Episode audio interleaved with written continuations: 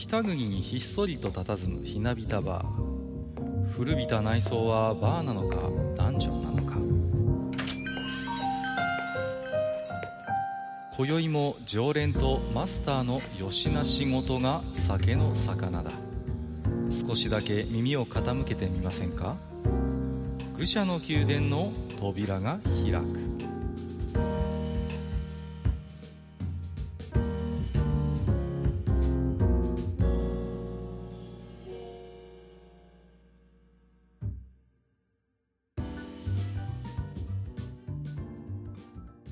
やいやマスター今日はもう来ましたよおうお前のポッドキャストに出てやる。どっかで聞いたことあるな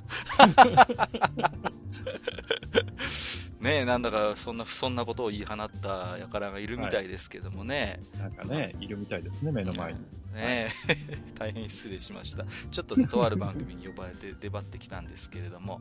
はい。まあ何ですか、えー世間ではね、えー収録日ベースで考えますと、まあえー連休大型連休ということでね、うん。うん。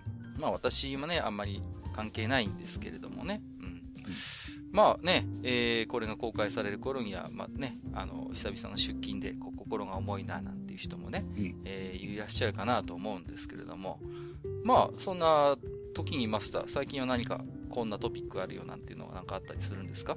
はいはい。まあちょっと前の話題になってしまうんですけど、はい。えー4月の末にですね、うん。えっ、と、これは何ですか？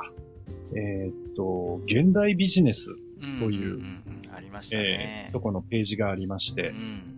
えーそこに出た記事がですね、ちょっとこう、まあ、いろいろと議議論というかね、はいはい、はい。話題になったものがありまして、はい。えータイトルがですね、えー底辺校出身の田舎者が東大に入って絶望した理由という、うんうんうんなかなかセンセーショナルな、うん。ちょっとね、あのーはい過激なタイトルですよね。う。うんん。で、まあね、あの、知られざる、サブタイトルとして知られざる文化と教育の地域格差ということで、はいはいはい。まあ、あの、安倍光大さんという方がね、あの、まあ、寄稿してるわけですよ。はい。うん。で、おやっと思ったんですよ。うん。おやっと思ったので、まあ、読んでみたわけですよ。うんうんで、あの、言わんとしてることは、非常にあの、地域というか、まあ、田舎に住んでる我々としてはね、はいはいはい。あの、非常に頷けることが多いんじゃないかなと。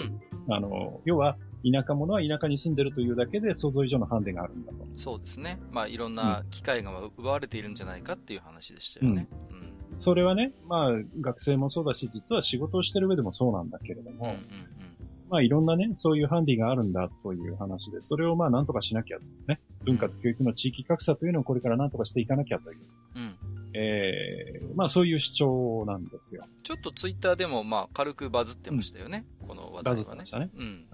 で、えーその、ここの安倍さんの主張そのものというのは、うん。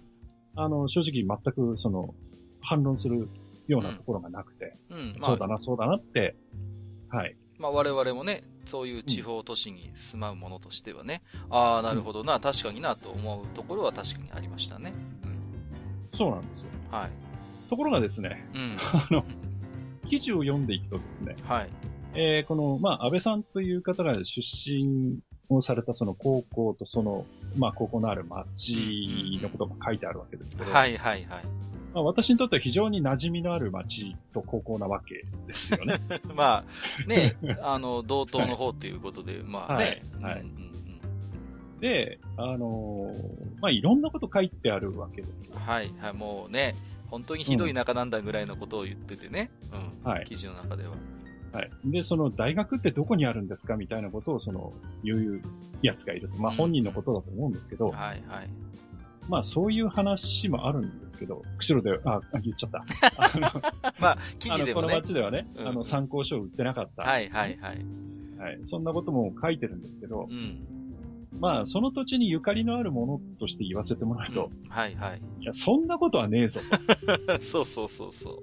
と。はい。うん。いやいやいやいや、あの、この安倍さんよりも僕年上ですから、はい。当然、あの、彼よりも僕の方が地域格差はあったはずなんですよ。そうでしょうね。うん。そんな僕でも、うん。いや、そこまで言うほどひどくねえと思うんだけどうんうんっていうようなことを結構書いてるわけですよね、そうですね。で、実際ツイッター上でも反論がありましたよね。ありました。うんで、実際にその、彼の卒業した高校で教鞭を取っていたという先生が、いや、そこは違う、こうこうだ、こうだ、ということで、うんあの、逐一というかね、そうですね。て丁寧にこう指摘をしてうん。いて、まあ、簡単に言うと、ホラーを吹くなとうんうんいう、まあ、批判をされてるわけですようん。ね。そうですね。うん。うん。で、僕もその批判は正しいと思っていてうん、うん。まあ、実際ね、その、はい客観的な証拠というかね、そういう、ね、書店だってあるし、大学だってあるしっていうあたりのね、まあ、きちんと示してお話をされてたんで、私はあのはい先生のおっしゃることは非常に説得力、説得力があるなと思って見てたんですけどね。はい。はい。そうなんですよ。はい。で、まあ、そんな批判があって、まあ、ツイッターの上でもね、うんいろいろ、えー、紛糾したというか、はいはいはい。結構反応があってですねう。ん。で、その結果、これどうも連載記事なんですかね。2回目が出たんです、ねはいはいはいはい。で、2回目が出て、まあ、その、まあ、そういう反論があったということに対して、うんうんまあ、自分の言い方が悪かったということで、彼謝罪もしてるんですけど、そうでしたね。うん。ただその中で、うんその、なんていうかな、その、そこでの言い草がまた気に食わないところがあってね。そうでしたね。うんはい。多少、これはその論文でも何でもなく、うん。あの、まあ、記事だと。はいはいはい。で記事というのは、こう、ある程度そのセンセーション、センセーショナルに書かなきゃいけない部分があるんだと。うんうんうんそういう書き方をすることで字幕を集めて、その自分の主張を通していくんだみたいなことが、まあ、大筋でね、書いてあるわけですよ。ちょっとね、ぶっちゃけちゃったっていう感じですよね。うんだけど、うん。うん。それってダメだろう。そう。そうなのよ。それをね、あ、言ってみればね、それを言っちゃおしまい用の世界なんですよね。うんうん。そうん。まあ、確かに、おっしゃるように、ウェブ上の記事っていうのは、そういうセンセーショナルなことをね、書いて、少し字幕を集めてね、で、まあ、ん自分の言いたいことみたいなものをできるだけ認め、見てもらおうっていう、そういう空気感があることは確かに事実ですよ。うん。うん。ね、それを感じることはマスターも私も多々あるじゃないですか。ウェブのメディアに触れていれば。うんだけど、それを自らがもう、確信犯的にそういうことを言ってしまうっていうのは、それはやっぱり、あのーおかしいなことであってね。うんうんうん。だから、なんか自分のやったことは仕方がないことなんだっていう言い訳としてそれを使ってしまうというのは、やっぱり、うん、反則のように僕も思うんですよ。うん。で、また彼がね、うん、あの、まあ、最初の記事で問題は貧富の差ではなくて地域の差なんだとうんうんうん。いうことを言っていて、はいその、まあ、地域によってそういう、まあ、文化レベルうん、教育レベルに断絶があるとうん。いうことをおっしゃっているんだけれども、でもはい貧富の差ではないんだと思うんだよね。うんうんうん。だけど、この記事を読んでこれが本当だとすると、はい。その地方都市にあっても、うん。要は、その、えー高校に行ってて当然大学のことも知ってて大学に入るにはどうしたらいいのか、うん。どういうとこで参考書を買ったらいいのかっていうことが分かっている学生と、全くそういうことが分かってない学生がいるっていう話うん。なので、はいはいはい。それってもう地域格差じゃないんですよ。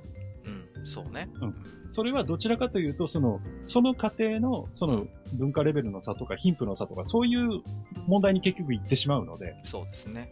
うん、そうすると地域の差っていう話にならないんですよね。うんうんうん。だから、もうその辺で彼の弦が成り立たなくなってしまうというところもあって、うん。そうですね。うん。で、それもある上に、その、なんかその、言ってるその地域の惨状と言っていいんですか？ね。うん、かなり、まあ、結果としては、かなり誇張して書いてたんだなってことが、まあ、分かってしまったわけですよね。その惨状そのものが結局ホラだっていう話になってしまうので、そうですね。そんなホラの上に立脚した議論なんて誰も乗ってきてくれないですよ。そうですよね。誰もそんな土俵には上がってこないですよ。うんうん。だから、こう、ご立派なことを言いたいのであれば、うん。その客観的な事実を正しく認識した上で、それに立脚して話をしないとうん。いかんのですよ。そうですよね。ううん。いくらその論文ではないとか言ってもね、うん。その、なんとか研究者っていう名前をつけてね、肩書きとしてつけて、うん。文章を寄せている以上、うん。やっぱ嘘はいかんですよ。そうですね。うん。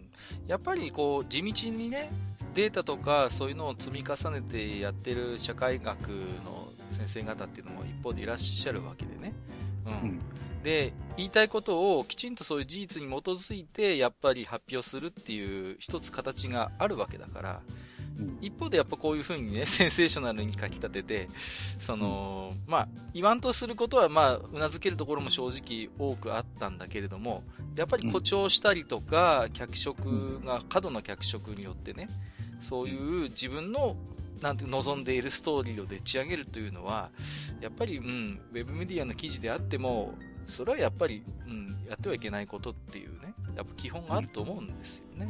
うん。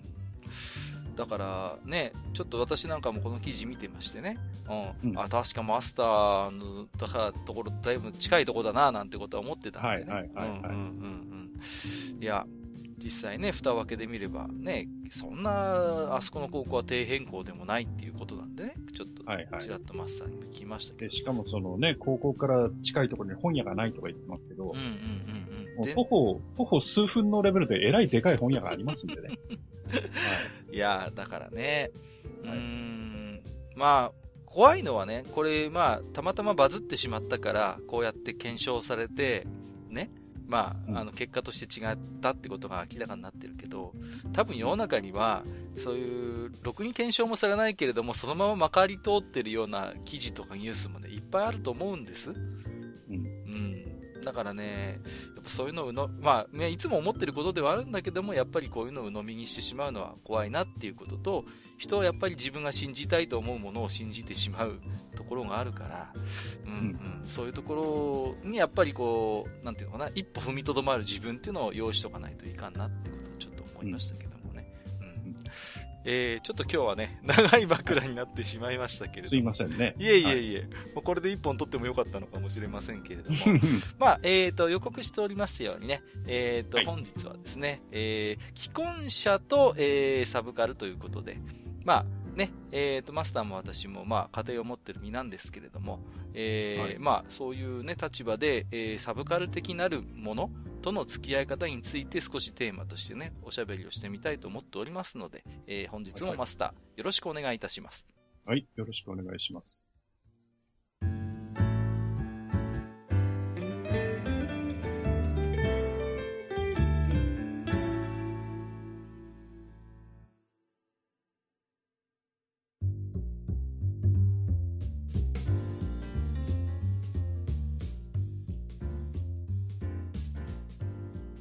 えー、それではね、えっ、ー、と、ちょっとね、あのー、タイトルだけ聞くとね、何の話すんだっていう えところもあるかもしれませんけれども、まあ、既婚者とサブカル的なるものの付き合い方ということで、えー、実はですね、はいはい、このテーマに沿いまして、えー、今回もですね、えー、置き手紙いただいておりますので、ありがたいですね。そうですね。ありがたいですね。ですので、今回ちょっとこの置き手紙に結構じっくり向き合いながらね、お話をしていきたいなと思ってますんでね、えー、早速ご紹介をしていきたいと思いますよ。はい。では、えーと、まずは1通目、えーと、プラスさんからいただいております。いつもありがとうございます。えー、毎度収録お疲れ様です。プラスです。次回のテーマは私に刺さるなえー、奥さんと付き合い始めの頃にサブカル趣味は小出しにしていましたが、全く受け入れられる様子がなかったので、泣く泣く封印してました。えー、私にはイラストで食っていきたいという夢が過去にあったのですが、今は全く違う仕事に就いています。とはいえ、今では仕事で使う掲示物なんかのデザインは自分で作成できています。すごいですね。えー、そういう意味では、コミケやデザインフェスタなどでの修羅場モードな経験が、今の仕事の幅を広げてくれたと思います。絵を描くことを仕事にしていたら、絵を描くことを好きで居続けられたか自信はあまりありません。昔夢中になったコンテンツがリバイバルなどで映画化することが出てきて、奥さんには残業のふりをして 昔の仲間とレイトショーを見に行くことがたまにあります。付き合ってくれるのは、えー、独身連中ばかり。逆に独身連中に誘われる時には断ることが多く、やはりだんだん誘われなくなってきました。映画は見終わった後に考察を繰り広げるのが楽しいので、一人で行くにはモチベーションが上がりません。うん、TRPG についてはもう20年、20年全く何もできていません。昔使っていた山のようにあるダイスは、全て息子にあげました。テレビゲームについても猿のように女神転生で悪魔合体をしていたあの頃、その時間をどこから捻出していたのか今考えると不思議で仕方がありません。睡眠時間は主に学校の机の上だったようにも思います。テレビの録画機能が自分の子供の頃よりも発達しているので、昔よりアニメを見る機会が増えているような気もしますが、録画したものを端から子供に見られてしまうため、おちおち録画もできません。もっぱらソファーに寝っ転がりながら携帯の画面を見つめて夜が更けていきます。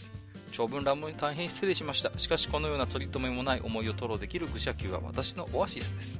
追伸愚者の宮殿がバーであるという設定を一番忠実に守っているネズミさん、かっこ酔いどれ は間違いなくファミリーなんだな。またの登場を楽しみにしていますといただきました。ありがとうございます。ありがとうございます。非常にこれ、あのーね、プラスさんのお便りにね、結構凝縮しているような気もするんですよね、今回のテーマが。うん、んそうですね。うんうんうんはいやっぱりね、マスターにしろ、私にしろ、ね、その、もちろん独身時代があったわけで、で、その頃からね、まあ、たびたび愚者の宮殿でも話してますけど、お互いにね、そういうサブカルチャー的なものは、まあ、とは本当に、こう、よく付き合ってきたわけじゃないですか。で、まあ実際そうやってね、えー結婚をして家庭を持つとなかなかそれまでのようにはいかないだろうということでね。うん。うんまあ実際プラスさんもね、えー奥様には、まあそういうサブカル趣味が全く受け入れられる様子がないということでおっしゃってますけれども、うん。実際ね、僕もそうですね。あのーうちの妻はね、あんまり漫画とかアニメ多分見てこなかった感じなんですよね、話をしててもね。はいはい。うんうん。それはね、なんていうのかなまあ一般的なのかもしれませんけど、少女漫画といえばまあ、ギボンぐらいは少し読んでたかな、ぐらいの感じでね。うん。うんうん。アニメに至ってはね、あまりほとんど多分、あまり見たことがないっていう感じでね。うんう。ちも似たようなもんですね。ああ、そうですか。うんうんうんはいだからね、あんまりこう、子供の頃に見たアニメとか漫画の話っていうのは、うん私も、うん、妻とはあまりそういう話題になることはないかなっていう感じですね。うん。で、なんでしょうね。うーん、最近たまにこう、ものによってはね、付き合ってくれたりすることもあるんですけれども、うん。まあ、それでも本当にごく一部かな、アニメとかでもね。うんうんうん。っていう感じで、そんなに自分から積極的に見るっていう感じではないんですよね。う。うんんなんかあれですよね、確か、ちらっと、愚者級で話したかどうかちょっと覚えてませんけども、マスターのところは、えっ、と、奥様と一緒に3月のライオンはご覧になってるなんていうのは、ああ、見てますね。ね、おっしゃってましたよね。あれはなんか、ね、えー一緒に見るって。ただ、ね、まあ、これは当たり前かもしれませんけど、ね、えっ、と、恋雨なんかはね、多分あんまり女性は見ないようなタイプのアニメでしょうからね。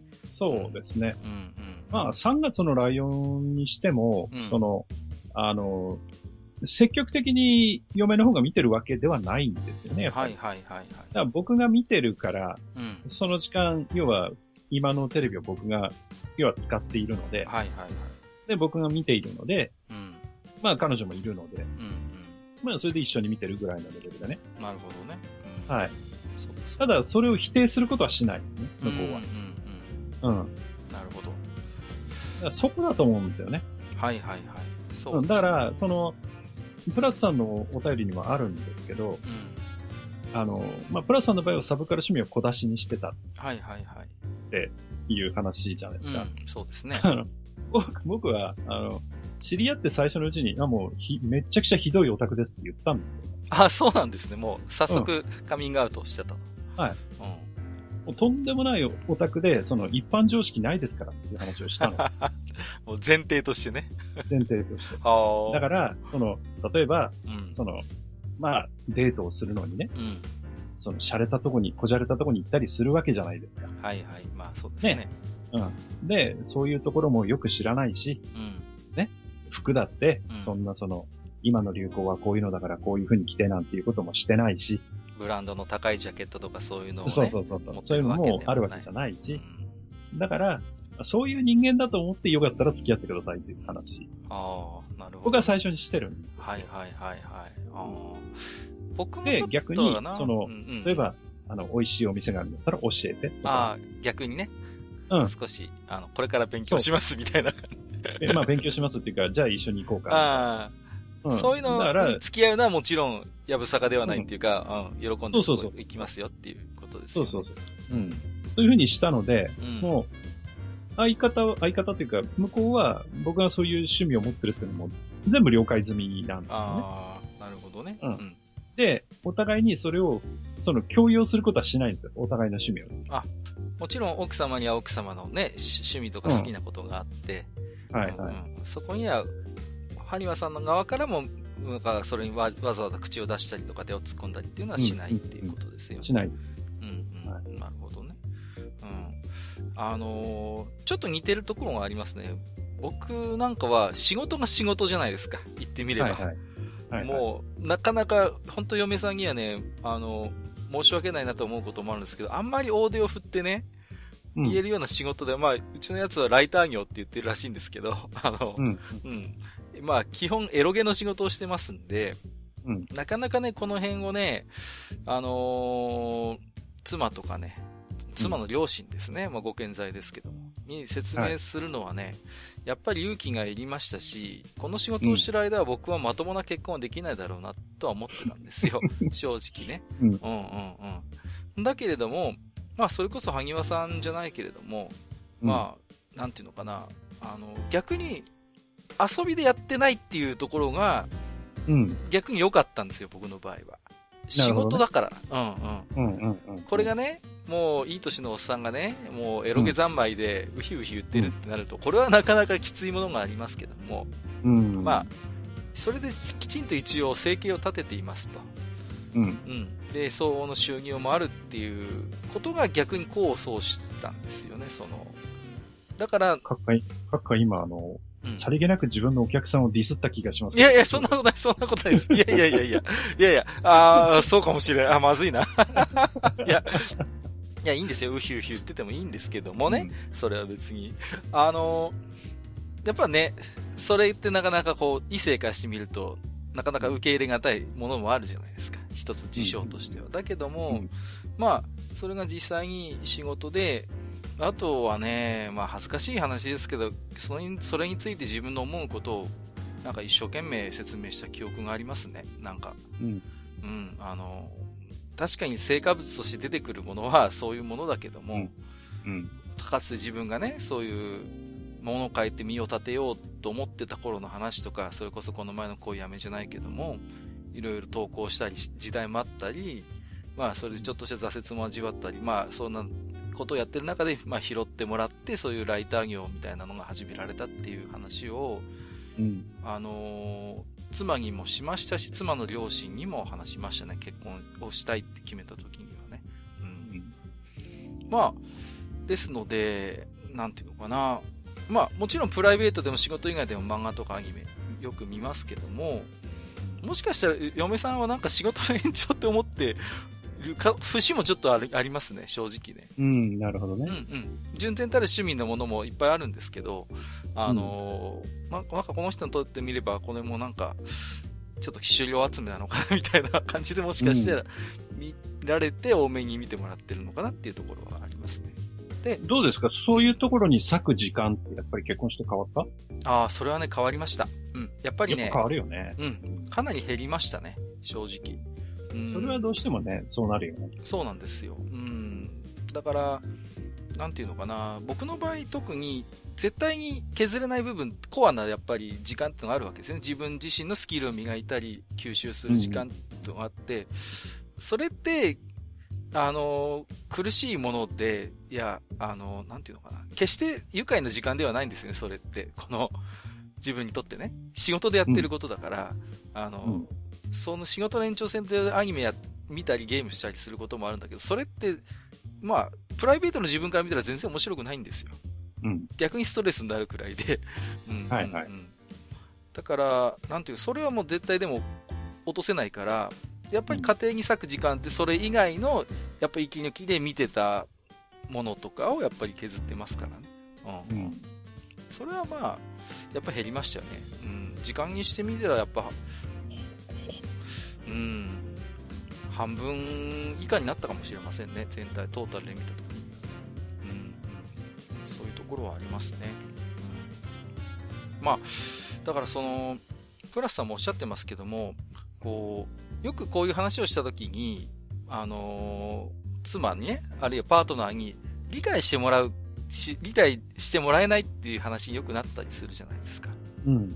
これどこまで必要なのかなっていうのをちょっと思ったりもするんですよね。うん。うん、まあ、理解するっていうのはどういうことかっていう意味もあると思う。だから完全にね、もう共通の趣味で、ね、嫁さんと一緒にコミケも行きますみたいな人も中にはいるじゃないですか。うんうん。うんうんうん。だけども完全にもう切り離して、まあお互いに干渉しないっていうスタンスにも僕らは割と近いかなとは思うんだけれどもね。うん。こう、一番切ないのはやっぱ剣、剣をされてしまうっていうのがさ、うん、たまにこう都市伝説的にツイッターでも見ますけど、ね、うん、こう長年集めてきたプラモデルが勝手に捨てられていたとかさ、うん、もう一枚、ね、うん万円もするトレーディングカードがいつの間にか、こうね、メルカリに出品されてたみたいな話がたまに出るじゃないですか。うん、まあ本当か嘘かわかんないけどね。うん。はい。だやっぱ、もしそういうことが本当にあるとするならば、やっぱりそれは我々にとっては不幸なことですよね。そういうこと。いや、それは、その、おそらくサブカルという趣味に限らず、うん、あの、スポーツでも何でも起きる、起きうることだと思うんですよね。それは、要はパートナーがその趣味に対して理解がなければ、うん、ね、切ったね、その辺にね、例えばサッカーボールが一個置いてあってさ、はいはいはい。ね、こんな汚いもの捨ててしまえっで、奥さんは捨てちゃったけど、実はそのサッカーボールがすごい思い出のあるね。思い出のあるね。うん。例えば昔その大会に出た時のとかさ、うん、なんかあったりする可能性あるわけじゃないですか。そうですね。うん。ね、こう、なんかとっても尊敬する先輩からもらったものだったとかさ。そうですね。うん、ね、サインボールだったとかさ。うんうんうん、あり得るわけじゃないですか。そうですね。だから、その、それはそのサブカルに限った話ではないんだけれども、うん、やはりその、あの、結婚というものをするパートナーとして、うん、やっぱりその相手を尊重できない人、す、べ、てを自分の畑に引っ張り込まないと気が済まない人っているんだよね。そうですね。うん、だから、それでいいという人はそれでいいかもしれないけれども、うん、我々のようにめんどくさい男の場合は、うん、やっぱりそういう人だとなかなかついていきづらいですよね。そうですね。最初は良くてもどこかで息苦しくなっちゃうと思うんですよ。そうですね。もう、我々のこういうね、そういう、なんていうのかな、思考みたいなものってもう今更改まるものでもないしね。うん。まあ中にはいると思うんですよ。結婚を機にもうそういうものを一切ね、バッサリとこう、ね、断捨離して、うん、もうね、うん、完全なマイホームパパになるとかさ、あるいは奥さんと共通の趣味を何か新たに作るっていう人も中にはいらっしゃると思うんですけど、うん、我々はまあそれができないタイプの人間じゃないですか。はい。やっぱりね。うんうんうん。だからまあでも、うん、僕も多少はやってますけどね。やってるというのは？やっぱり。だから、例えば、その、えー、ゲーム、ゲーム好きな割には、例えば PS3 も PS4 も持ってないとかね。はいはいはい。うん。それっていうのは、あの、まあ、今のゲームにその魅力を感じないっていうのもあるけれども、うん。うん。まあ、おそらく独身だったら勝ってたろうなっていうのはあるんですけど。そうでしょうね。うん、僕もそうだそういうところで、うん、やっぱりその、まあ、情報ではないんだけど、うん、変わってる部分はやっぱりあるとは思いますけど。そうですね。うん。確かにね。あのー、で、こういう、なんていうかな、話って、やっぱり、だ、男性の側に起きがちな悲劇かなっていう気もするんですよね。うん。うん、どちらかというと。収集癖にしても何でもそうですけど、割とそういう、まあね、男性の方がそういう自分の世界を持ちたがるというか、うんまあ、女性にないとは言いませんけれどもね、うん、なんかこうね、そういう、たまにね、都市伝説的に語られる悲劇っていうのは大体夫の側がこうそういうことにあってしまうっていう話が多いですしね。うん、うんうんうんなんでしょうね。なんかそういうところを感じますけどもね。うん、はい。こと、うん、なんでしょうね。やっぱり、うん、ただね、その、プラさんの置き手紙見て、これはいいなと思ったのは、機械こそ減ってはいるとはおっしゃってますけども、あの、うん、昔の仲間とこう、レイトショーを見に行くことがたまにあるっておっしゃってるじゃないですか。うん。これはなんか、いいなと思ったんですよね、その。これね、うん、僕ね、まあその、奥さんの性格がわからないので、何とも言えないんですけど、うん、あの、残業のふりしないで堂々と言ったらいかがですかって思います、ね、ああ、はいはいはい。そうです、ね、だから、今日は友達と行ってくるんで、うん、ね、君とはまた別に行こうね、みたいなことをすればいいだけの話なので。そうですね。うん、決してね、やましいことをしてるわけでもないし、うん。うん。僕で結構これ貴重な機会だと思うんですよ。その、うん、まあ今ね、奥さんと自分と一対一の話をしてますけども、そういうサブカルチャーのそういう活動をするときに仲間がいるじゃないですか。独身の頃はそういう活動と結構密にできるじゃないですか。うん。うん。だけど、一番僕ね、結婚して家庭を持って削れたのってここの部分なんですよね。うんうん、うん、誰かと一緒に外でそういうサブカルチャーの活動をするっていうのがもうほぼ、僕ほぼゼロになったんですよ。はいはい。うんうん。ここがね、多分ね、真っ先にバサッと切られるところだなと思うんですよね。で、うんうん、プラスはまだそれを維持できているから、正直ちょっとね、うん、羨ましいと思いましたね。うん。うん、昔は僕もあったんですよ。あの、そういう好きな連中と、同じ映画見に行って、終わった後喫茶店とかでああでもない、こうでもないっていうのはよくやってたんです。うん。うんうん、今本当になくなりましたもんね。うん。ゼロになりました。だからね、やっぱりその、あの、家庭が違うと事情が違うんだなっていうところでね。うん。例えば、うちの場合って、うん、例えば映画、例えば映画、はいはい、今の映画ですけど、うんうん、こういう映画が来るよねと。うん、で、二人で見に、見たいねってなったら二人で行くんですよ。はいはいはい。ああ、いいですね。だけど、例えばスターウォーズが来たと。うん。で、いや、スターウォーズ見たいなって僕言うんですよね。うんうん、例えばエピソード7来ました、8来ました。はいはいはい。見に行こうかな。で、彼女の方は興味がないわけですよ。ああ、なるほど。うん。うん。そうすると、一人で行っといでって言ってくれるんですよね。ああ、いいですね。うん。でも。うん。だから、僕は結構自由にそこはしてるんですよね。じゃあ、行ってくるわって言って、うんうんうん、行ってきて、帰ってきてどうだった？うん、面白かった、つまんなかった、みたいな話をするんだけど、うん。うん。だから、その辺は、まあ、その夫婦、ううん、の問題かもしれないんだけど、で、逆にね、だから、僕の場合は、うちの奥さんが、友達と会いたい、うん、会って、その、ちょっと、くっちゃべってきたいんで、出かけていい、うんうんうん、ああ、行っといでって。うんうんうん。だから、そこはお互いに、その、自分の時間を持ってもいいだろうし、うん。うん。そうですね。うん。二人の時間は二人の時間で持てばいいと思うので、うん。うちはそういうふうにやってますけどね。なるほどね。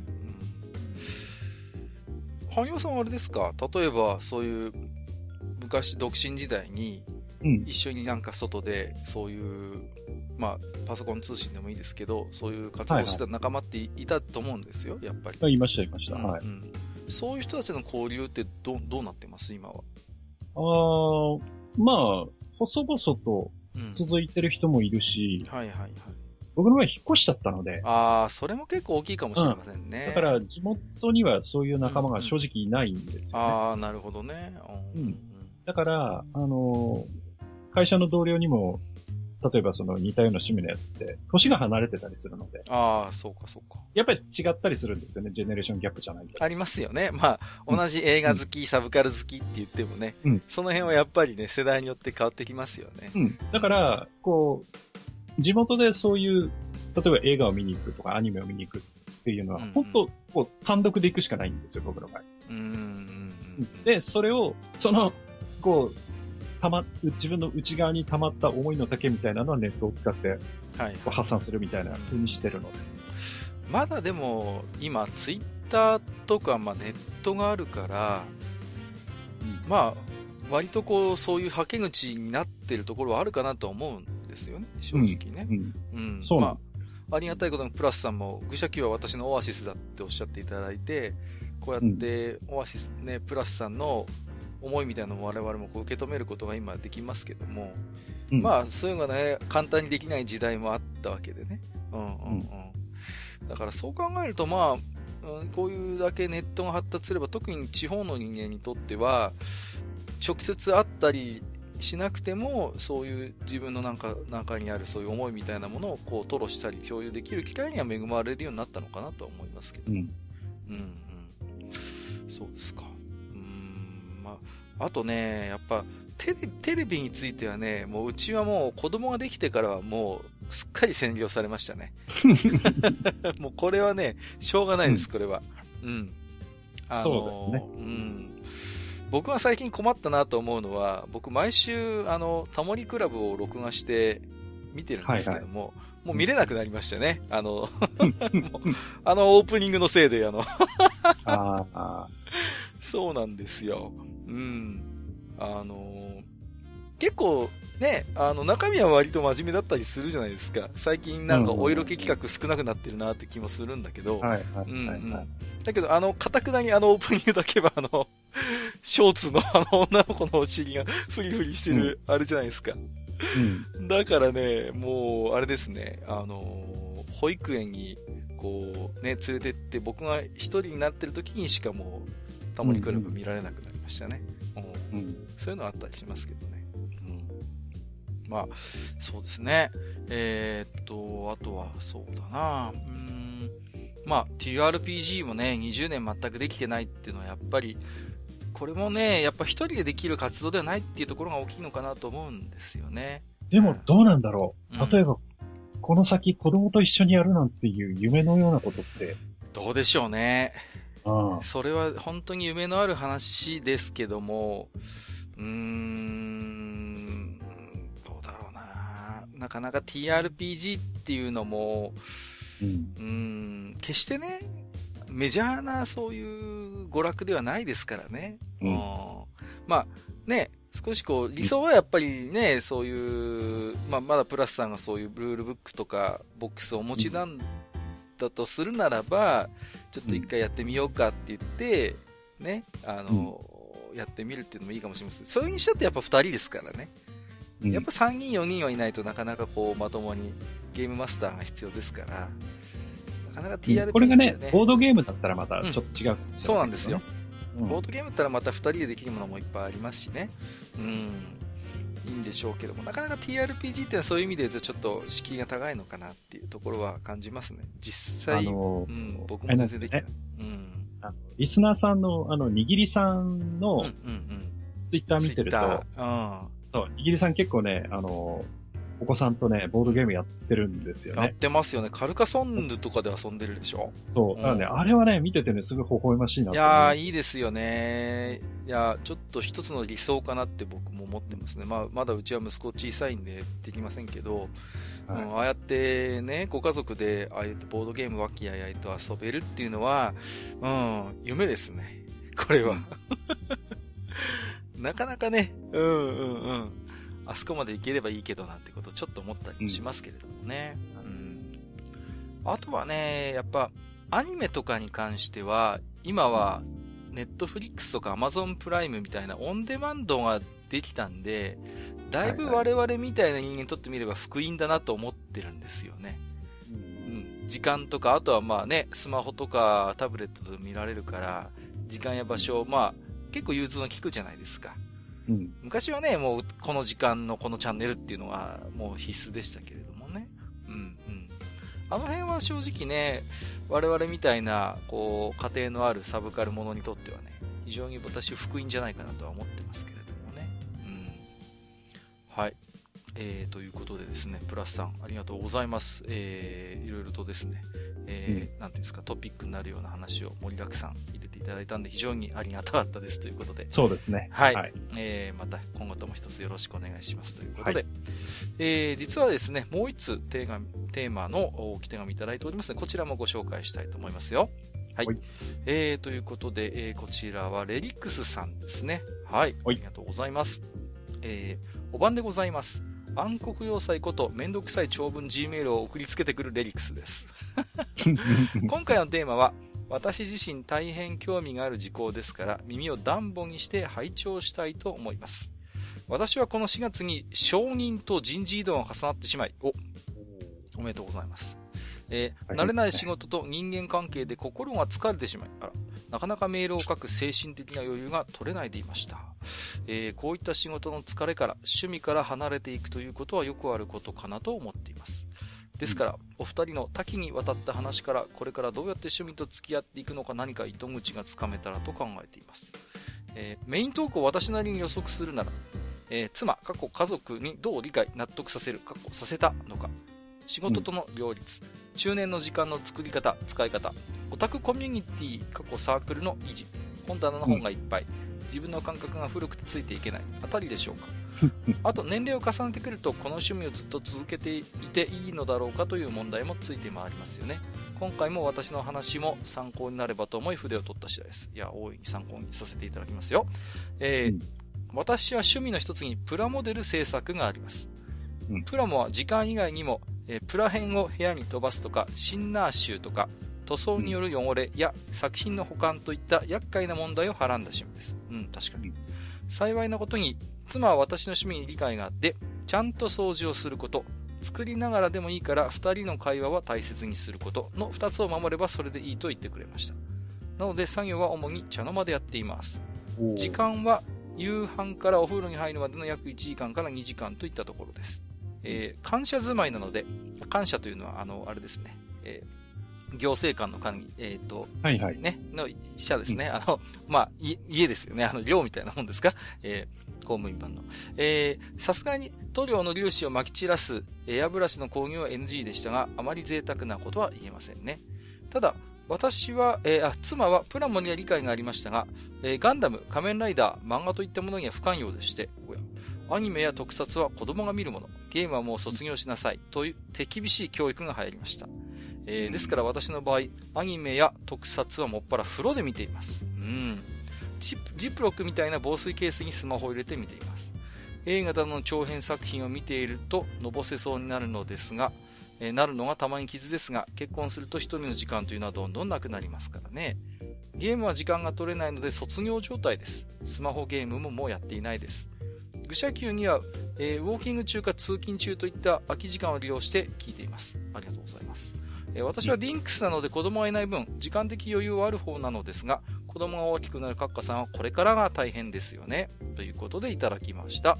ありがとうございます。はい。はい、ありがとうございます。こちらの置き手紙もね、非常に具体例というか自分の例も挙げていただいてね、うん、うん、ありがたいなと思って、えーと、聞きましたけれども、うーん、ね、まあ、プラモ作りについては非常に理解があるということでね、うん。はい。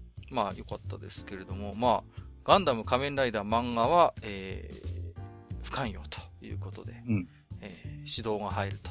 アニメや特撮は子供が見るも、ゲームはもう卒業しなさいということでね。うん、うんまあ、こういう、まあ、方も珍しくはないのかなとはちょっと思うんですよね。うん。うん。まあ、私もはっきりとは言われませんけども、うん。特撮とかやっぱ日曜日とか見てたら、あの、うん、まだほら、下の、あの、下の子っていうか、あの、子供が小さいんで、あのわ、かんないわけですよね。うん。はいはい、飽き、てくるんですよ。うん。うん、そうするともう、教育番組ちょっと変えてくれるみたいな感じ。うん。うん、うん。割と、さっと言われたりしますし、まあ私もそれに従うんですけれどもね。うん。まあなんかその辺はなんかちょっと、わかるかなと思ったんですけど、まあ、えーと、いくつかね、メイントークの予測ということですけれども、まあ逆にここから少し話をね、広げていければなと思うんですよね。はい、で、まあ、妻や家族にどう理解納得させる、させたのかっていう話はちょっとさっき少ししましたけれども、はい。うん、まあやっぱりね、一つ結婚する前にこうマスターみたいに、あのーうん、もうカミングアウトしてしまうっていうのは一つの方法かなとは思うんですよね、やっぱりね。まあ、カミングアウトというか別に恥ずかしいことをしてるつもりはないの、ね、もちろんね。いやいやいや、うん、そこはね。うん。でも自分がこういう人間ですっていうことをね。うん。そこはまあね、長く一緒に住むわけですから、最初にね、やっぱそこは言っておかないとね。うん。だから、うん、そうですね。うん、僕もやっぱり最初に言ったかな、そういうことは。うん、仕事とあと趣味の部分も含めてね。うん、ただ、うん、やっぱり僕の場合は、妻から見てどこまでが仕事でどこまでが趣味かちょっと分かりづらいところがあるっていうのはなんか感じますね、正直ね。よくだから聞かれるんですよ。こう、あの、漫画とか読んでても、これも仕事みたいなこと言われて、ああ、これは、あの、別に全然関係ないんだけど、みたいな。うん、ことはやっぱあったりしますね。うん。うん、で、あとはその仕事との両立っていうところで、そうですね。うん。まあ、ねえー、レリクスさんもなんか承認されて、ね、ちょっと責任あるポジションに疲れたということだと思うんで、まあ、忙しくなってくるんだろうと。で、何ですか、えー、マスターもね、あのー、承認されて、ね。はい、まあね。はい、はい。もう、あれですか、残業代が出ないポジションになっちゃったんですか？あ、もうずいぶん前から。あ、そうなんですか。残業代は出てないですね。あ、なるほど、なるほど。もう、そうなるとやっぱ責任あるポジションということでね、なかなかお仕事の方も大変なのかなと思うんですけども。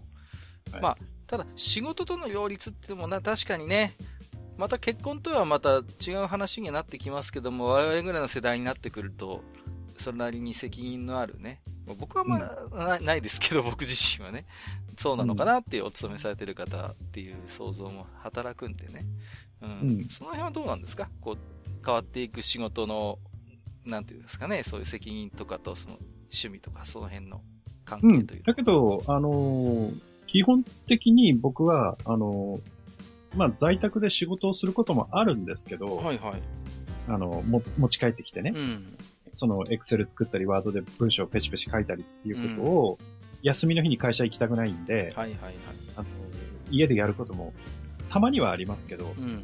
ただ基本的には、仕事は会社で終わらせてきて、家に帰ってきたらもう仕事は一切しないんですよ。あ、なるほどね。はい、基本は。うん、うん、なので、家に帰ってくると、もう、あとは、まあ、二人の時間を取るか、趣味の時間を取るかっていう感じにはしてますね。なるほどね。そうか。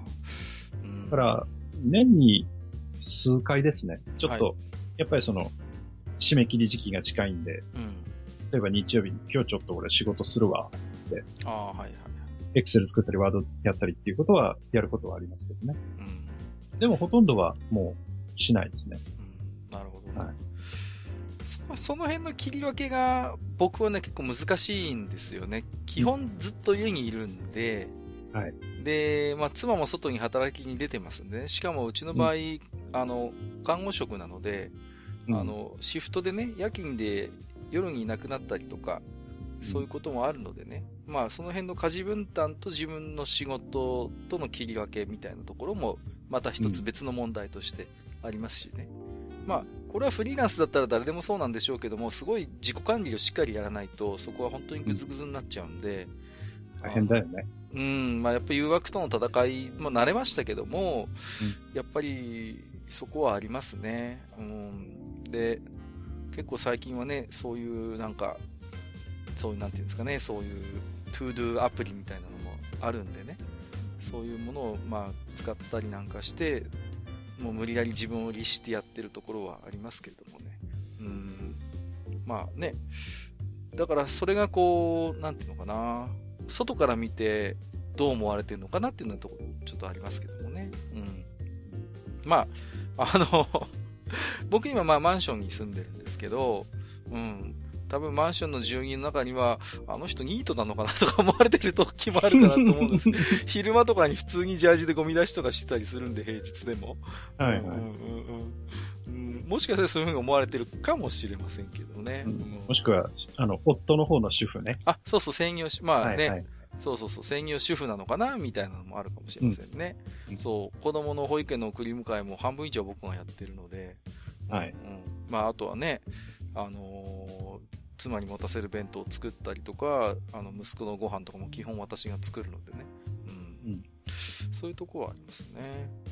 あとは何ですか？えー、中年の時間の作り方、使い方ということで。うん、この辺はね、うん、なかなか、ちょっと僕お勤めしないんであんま参考になる話できるかどうかちょっとわからないんですけれども、やっぱり予定が、を入れたりしたら、とにかく早めに、こう、妻には言うようにしてますね。もう、ここ何日の何曜日の何時から何時までちょっと、みたいな感じで、うんうんうん、早めに申告して、で、あと共有のカレンダーがあるので、そこにこう書き込んじゃうっていう感じかな。それをなんかお互いのルールとしてやってますね。なんか、そういう、普段のルーチンとは違う時間の使い方をするときには書き込んで、あと口頭でも報告みたいな。うん。うん、っていうのを家庭内ルールで作ってますけどもね。うん。あとはね、若い頃と比べてやっぱ朝の時間がすごい活用するようになったかな。うん。以前だったらなかなか布団から出な出なくてもぞもぞしてたりすることもありましたけど、はい、今は割ともう朝ガバッと起きて、うん、あの5時ぐらいに起きてね、うん、何をするかっていうと、あの、モバマスをいきなり 今日の、今日のガチャは何かなみたいな。それだけ言うとちょっとなんか中毒みたいな感じですけど、でも30分以内に終わらせるんですよ。その、はいはい、ルールを決めててね。そういうまだ誰も起きてないような時間に、こう、ちょこっとスマホゲームをいじるとかそういうことやってたりしますね。うん。そうそうそう。グラブルなんかもね、5時に更新されるんですよ、その、ガ ガチャがうんうんうん。大体そのぐらいの時間だよね。そうなんですよ。うん。そうするとね、まあ、なんかいろいろ都合がいいっていうか、5時に起きて、その日のなんかこう無料ガチャとか安いガチャとかをちょっと引いてみたりして、まあそれだってせいぜいね、あの、数分でできますから。うん、そうすると、まあ、ね、あとは残った時間で、こう、朝のなんかバタバタする準備をしたりとか、ご飯作ったりっていう、まあ、なんか早起きのモチベーションにうまくこう、組み込んじゃったかなって感じですね、僕はね。うん。マスターですかも時間っていうところは、どうですかね？いや、あのー、僕はですね、あのー、平日は、はい。まあ、今そんなに残業しない立場になったので、ほうほう。逆にあの、なんていうの？こう、下の人を早く帰らせるためにも、はいはいはい。早く帰る。うんうんうん。っていうふうにするようにしているので。ああ、いい上司ですね。だから、あの、あまり、その、切羽詰まってない限りは、うん、まあ、せいぜい30、まあ、定時からまあ30分とか1時間以内には上がるようにしてるんですよね。あんまりだらだら会社に残ったりはしないいないです。はい。いいですね。何かあれば別ですけど。うんうんうん。特に何もなければ、えー、なんか、僕はあんまり知らないけど、よ、よく聞く話ではね、実はもう今日やる仕事は終わったんだけども、なんか、周りも全然帰ってないし、ちょっと帰りづらいから、うん、もうちょっと会社にいようかなみたいな空気があったりする会社もあるっていうじゃないですか。うん、そういうの空気あったりする場合もあるし、あと、うん、あの、上司によっては、あの、こう、俺より早く帰ることは許さんみたいなわけわかんないこと言う人っているいるいるんですよね。うん、いるらしいですね。うん。だから、そういうのには絶構否定したくて、うんうんうん、僕はもう早めに帰るようにしてる、ね、もう自分の仕事がもうきちんとその、今日の分が終わったら、うん、もうきっちり定時で上がると。というか、明日できることは今日しないって感じ。いいですね、それ。はい。で、それで帰るようにしてるので、うんうんうん、で、あの、まあ、僕はね、嫁にも笑われるんですけど、電書バトだって言われるんですよね。電書バトはい。あの、まあ、朝は当然、家からまっすぐ会社行きますけど、帰りも会社からほぼまっすぐ家に帰るんですよね。ああ、途中どっか寄り道したりとかあんまりない？あんまりしないんですよね。なるほど。例えば、その、よくあるね、あの、例えば、会社の帰りにパチンコ屋行って帰ったとか、うん、はいはい、飲み屋さんに行くとかね。飲み屋さんに行ったとか、そういうことをしないので、うん、まあ、車っていうのもあるんだけど、うん、だから、案外その、まあ、夜7時くらいにはもう晩ご飯を家で食べてしまって、はいはいはい。その後は時間が空くので、そうするとまあね、あの、夫婦でテレビを見ることもできますし、はいはいはい。で、デレステのイベントがあれば、デレスのイベント走ったりもできますし。なるほどね。うん。あとはなんかその、えー、今ほとんどもう、僕ゲームほとんどしないので、うん。あのー、うん。まあ、パソコン開いて、うん。なんかツイッター見てみたいな。はいはい。うん。そんなことをして、まあ時間はそこそこ作ってますよね。うん、なるほどね。うん。あのー、僕はね、必ず30分以上はね、本読まないとダメなんですよ。もう。はいはいはい。うん、そういう、もう、活字中読者なので、常に読む本が手元にないと不安になるタッチなんですけど、はいはい、あのですね、あの、最近いいなと思うことがあって、うん、若い頃は20代の頃とかは、面白いなと思う本はいくらでも読めたんですよ。時間も忘れて。うん。それこそ貫徹してでも読んだりしたんですね。そういう本って。あ、もう貫徹は辛いよね。もう、でも、読書って案外体力使うんですよ。うん、使う使う。うん。案外体力使うんですよ。頭も疲れるし、結構体的にも疲れるんですよ。うんうん、で最近やっぱりね、いい具合に年取ってきたんで、あの、ね、30分、1時間かな、長くても。読んだらもうね、うん、その日はいいかなっていう感じになるんですよ。うん、だからね、それが逆にいいリズムになってますね。その、昔はね、本ばっかり読んでて、好きな本ばっかり読んでて、いろいろその暮らしに支障が出たことも正直あったんですけど、時間の面で。うん、今それがなくなりましたね、こう。昔はね、ずっと読めたのがもうきつくなって眠くなってくるようになったんで、はいはい、それは正直中年になって、うん、いい、なんか良くなったなっていう気がします、自分で。うん、もう体力的にもう無理が効かなくなってきたんで、はい。うんうんうん。それはいいなと思ってますね。なんか。ルルーチンにしやすくなったっていう感じかななんかこう、うん、いろんなことをそういう趣味も含めて、うん、はい、うん、っていうところがありますね。うん。うん、あとはね、なんだ、オタクコミュニティの維持、サークルの維持っていうことで、これはまあさっきも言いましたけど、はい、うん、ネットを介さないリアルの部分っていうのはもう僕はもうほぼ壊滅状態ですね。で、うん、マスターもね、ちょっと場所が変わったっていうところもあって、はい。ね、ここはね、僕はできてない、自分自身もできてないところなんで、あんまり参考になる話はできないんですけど、うーんとですね、あ一つだけあったな。あの、ボードゲームなんですけど、一つ僕、あの、あんまりね、言うと特定されてるから、ぼやかして言いますけど、NPO があるんですよ、そういうボードゲームの NPO 法人があって、何をやるかっていうと、そのね、あの、定期的に、あの沿岸の被災地に行って、子供たちとボードゲームで遊ぶっていう、えいいですね。のがあるんですよ。そうなんです。うん。これね、たまたま飲み屋で隣になった、まあ、学校の先生なんですけど、あ、ここまで言うとバレちゃうかな。あの、学校の先生と意気と、意気投合してね、その人が、まあ、ほぼメインでやってるんですけど、こんなこと実はやってるんですよってえー、面白そうですねって感じで、で、それのお手伝いみたいなことを、あのー、3年ぐらい前からね、やってるんですよ。うん。うん。で、実際その、少し予算もつけてもらってね、その自治体の方で。で、子供でも遊べる、そういうボードゲームなんかを吟味して買ったり、用意したりして、で、あと、仮設住居とか、その、被災地のためのそういう被災者特別支援住宅みたいなとこ行って、子供たち集めてね、うん、で、うん、あの、遊ぶっていうのがもう唯一のあれですね。うん。それがね、うん、2ヶ月に一遍ぐらいかな。うん。あってね。うん。これはね、まあもちろん自分たちが主体になって遊ぶわけじゃないんだけれども、うん、存外これが面白い。うん。うん。自分が知らないボードゲームを、まあ、いろいろ知ら、知る、知ることができるっていうのも純粋に面白いし、なんでしょうね、この年になってくると、自分が遊ぶっていうよりも、自分が面白いなって思うものを、うん、子供たちが面白がってくれるのを見るのがね、なんかすごい充実感あるんですよ。下手したら自分が主体になって遊ぶことよりもちょっと今楽しいかもしれないって思い始めてて。なんかそれって、ポッドキャストの楽しみにちょっと似てるかもね。あー、ちょっと通じるところあるかもしれませんね。うん。うんうんうんうん。そうそうそうそう。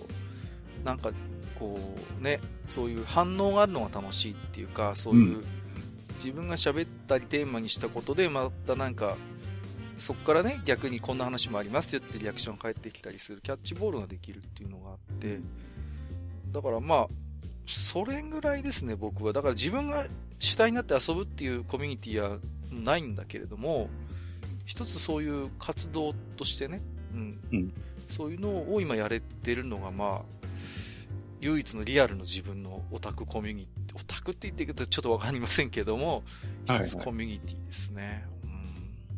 うん、だからまあ、それの維持っていうことで考えると、うん、やっぱりそういう活動に参加して、いろいろと手伝ったりすることがやっぱり一つ維持、維持だし、その、うん、これは、うん、すごいなんかね、意地悪い言い方をすると、ただお前ら行って遊んでるだけじゃねえかっていう風な目にさらされることがゼロではないんだけれども、うん。うん。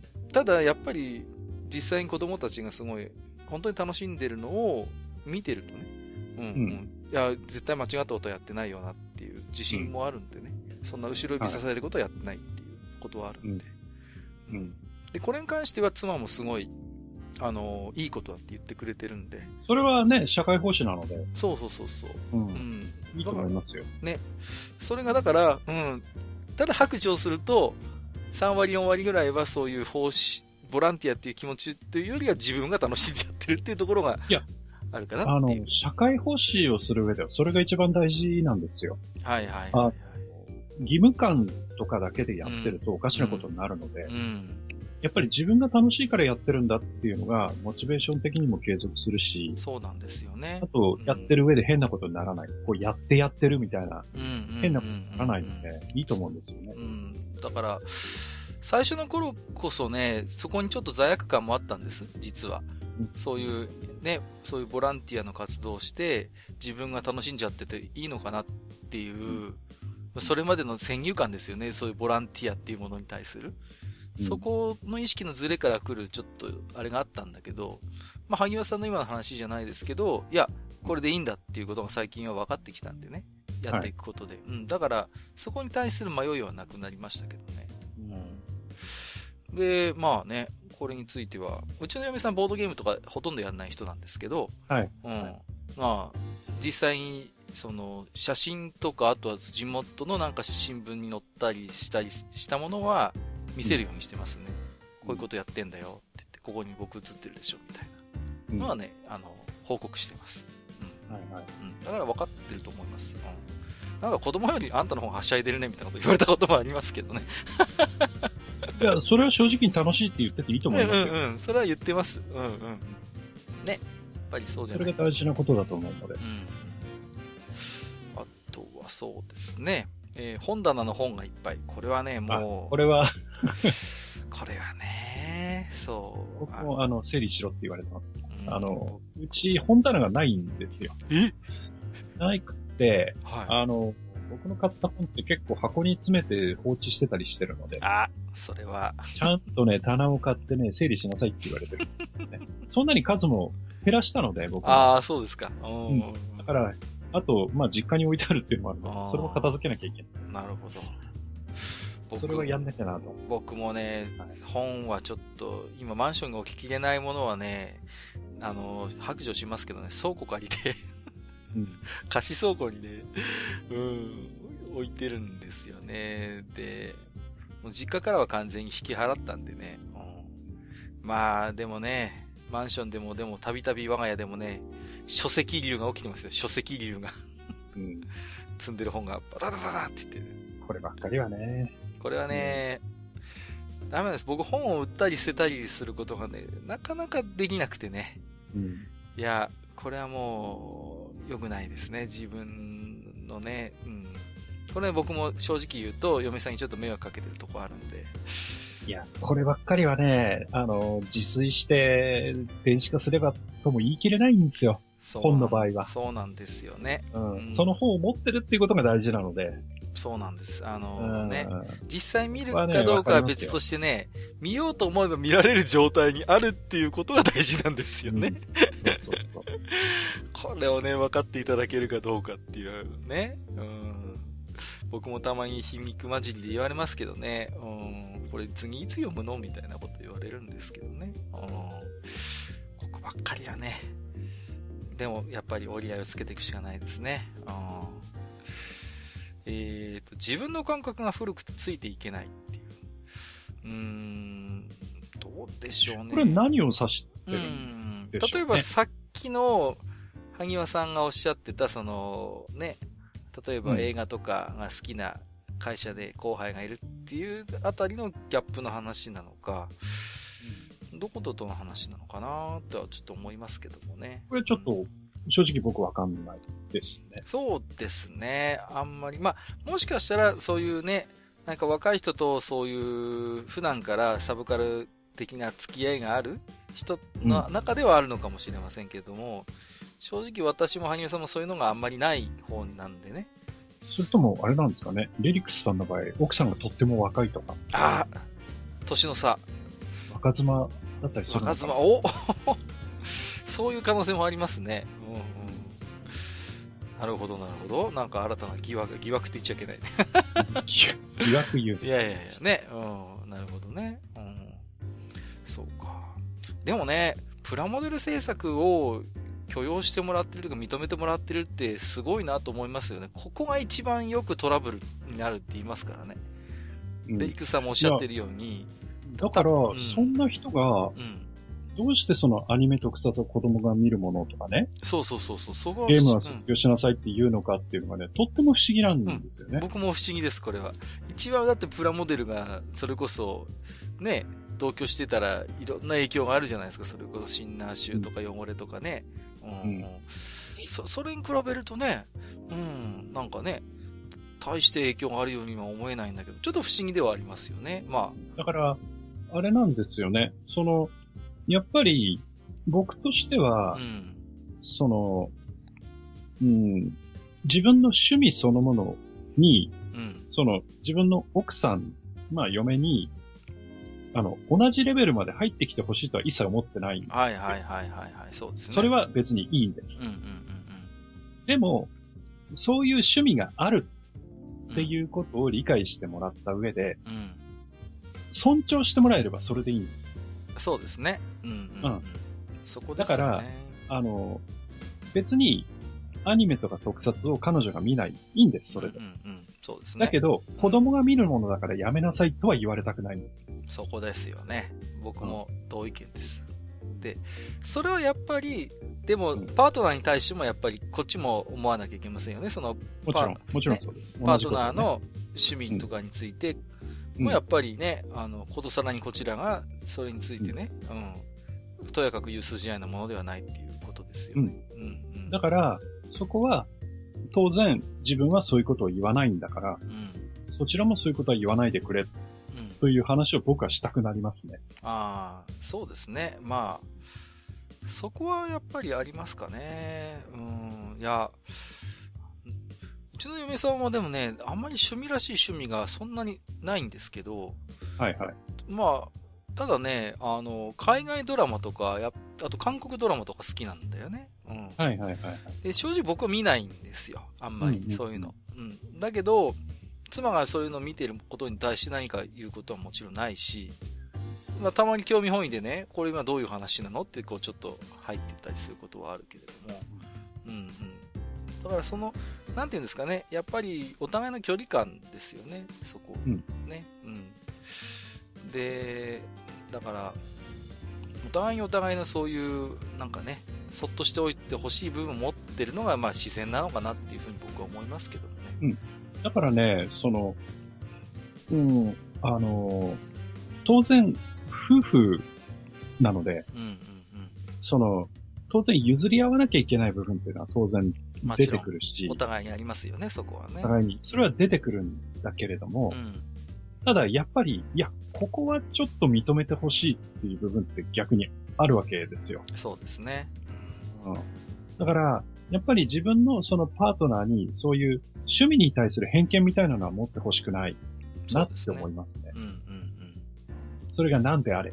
その、公序良俗に反するものでなければ。なければね。そうですね。なければ。うん。だから、そうですね。この辺はね、こう、もし、その辺でコミュニケーションが取れるのであれば、よくコミュニケーションを取っていただいた方が、お互いのためにいいんじゃないかなって、思ったりはしますけどね。そうですね。僕、はい、手直しはだと思いますけど。いやいや、僕が思うのはね、まあ、なんていうのかな、その対象が何であれ、その人が好きで、すごい一生懸命それに向き合っているのって、やっぱりそのこと自体が素敵なことだなと思うんですよね。うん、一つ。うん。だから、何でもいいんですよ。それがね、あのー、映画でもいいし、別にスポーツでもいいんですよ。でも、うん、自分がやりたいとは思わないし、自分もよくわからない、理解できない、あまり実はそんなに好きじゃないっていうものであっても、うん、その人が本当に好きでそれに真剣に向き合っているのを見るのって基本的にやっぱ好ましいこととして僕は見ると思うんです、基本的に。うんうんうん、そこを尊重したいと思うんですよ。うん。うんうん。それは、なんていうかな。あのー、第三者であってもそうであってね。うん。なおのこと妻っていう非常にな同じね、共同生活を営むものであればなおのことそうなんだけれども。うん、うん。っていうところがありますね。で、やっぱり、なんていうのかな、うちなんかは結構僕が特殊な仕事してますから、かなり理解してもらってるっていう、もう、あれですね。これは本当感、感謝はすごいありますね。うん。うん、いや、感謝はありますよ、やっぱり。うん。そうですね。うん、だから、で、ただやっぱり一方で、それがどういうものなのかっていう説明は僕は結構意識してやってるかなっていう気がします。うん。うん、ほっといてくれってあんまり言わないですね、僕はね。何やってんのって言われたら、いや、実はこれはこういうことでねっていう、例えば、アニメとかを見てても、僕、これどんなアニメって言われた時に、僕は一回、大体アニメ一回止めます。その、一時停止とかして、いや、実はこれはね、とかってって。あの、この前あったんですよね。だから、銀英伝、新しい銀英伝を僕がアマプラで見てて、はいはい、で、え、これと、何、何、何、新しいアニメって珍しく聞いてきたから、その時に、うんうん、ほっといてとかって言わないで、一回ピッと止めて、いや、これ実はね、昔、本当に昔の原作の小説があってさ、みたいな話をして、うんうん、うちの嫁さん知らないの、田中良樹の絶対知らないんだけど、そういう話をね、でもするんですよ、僕は、やっぱり。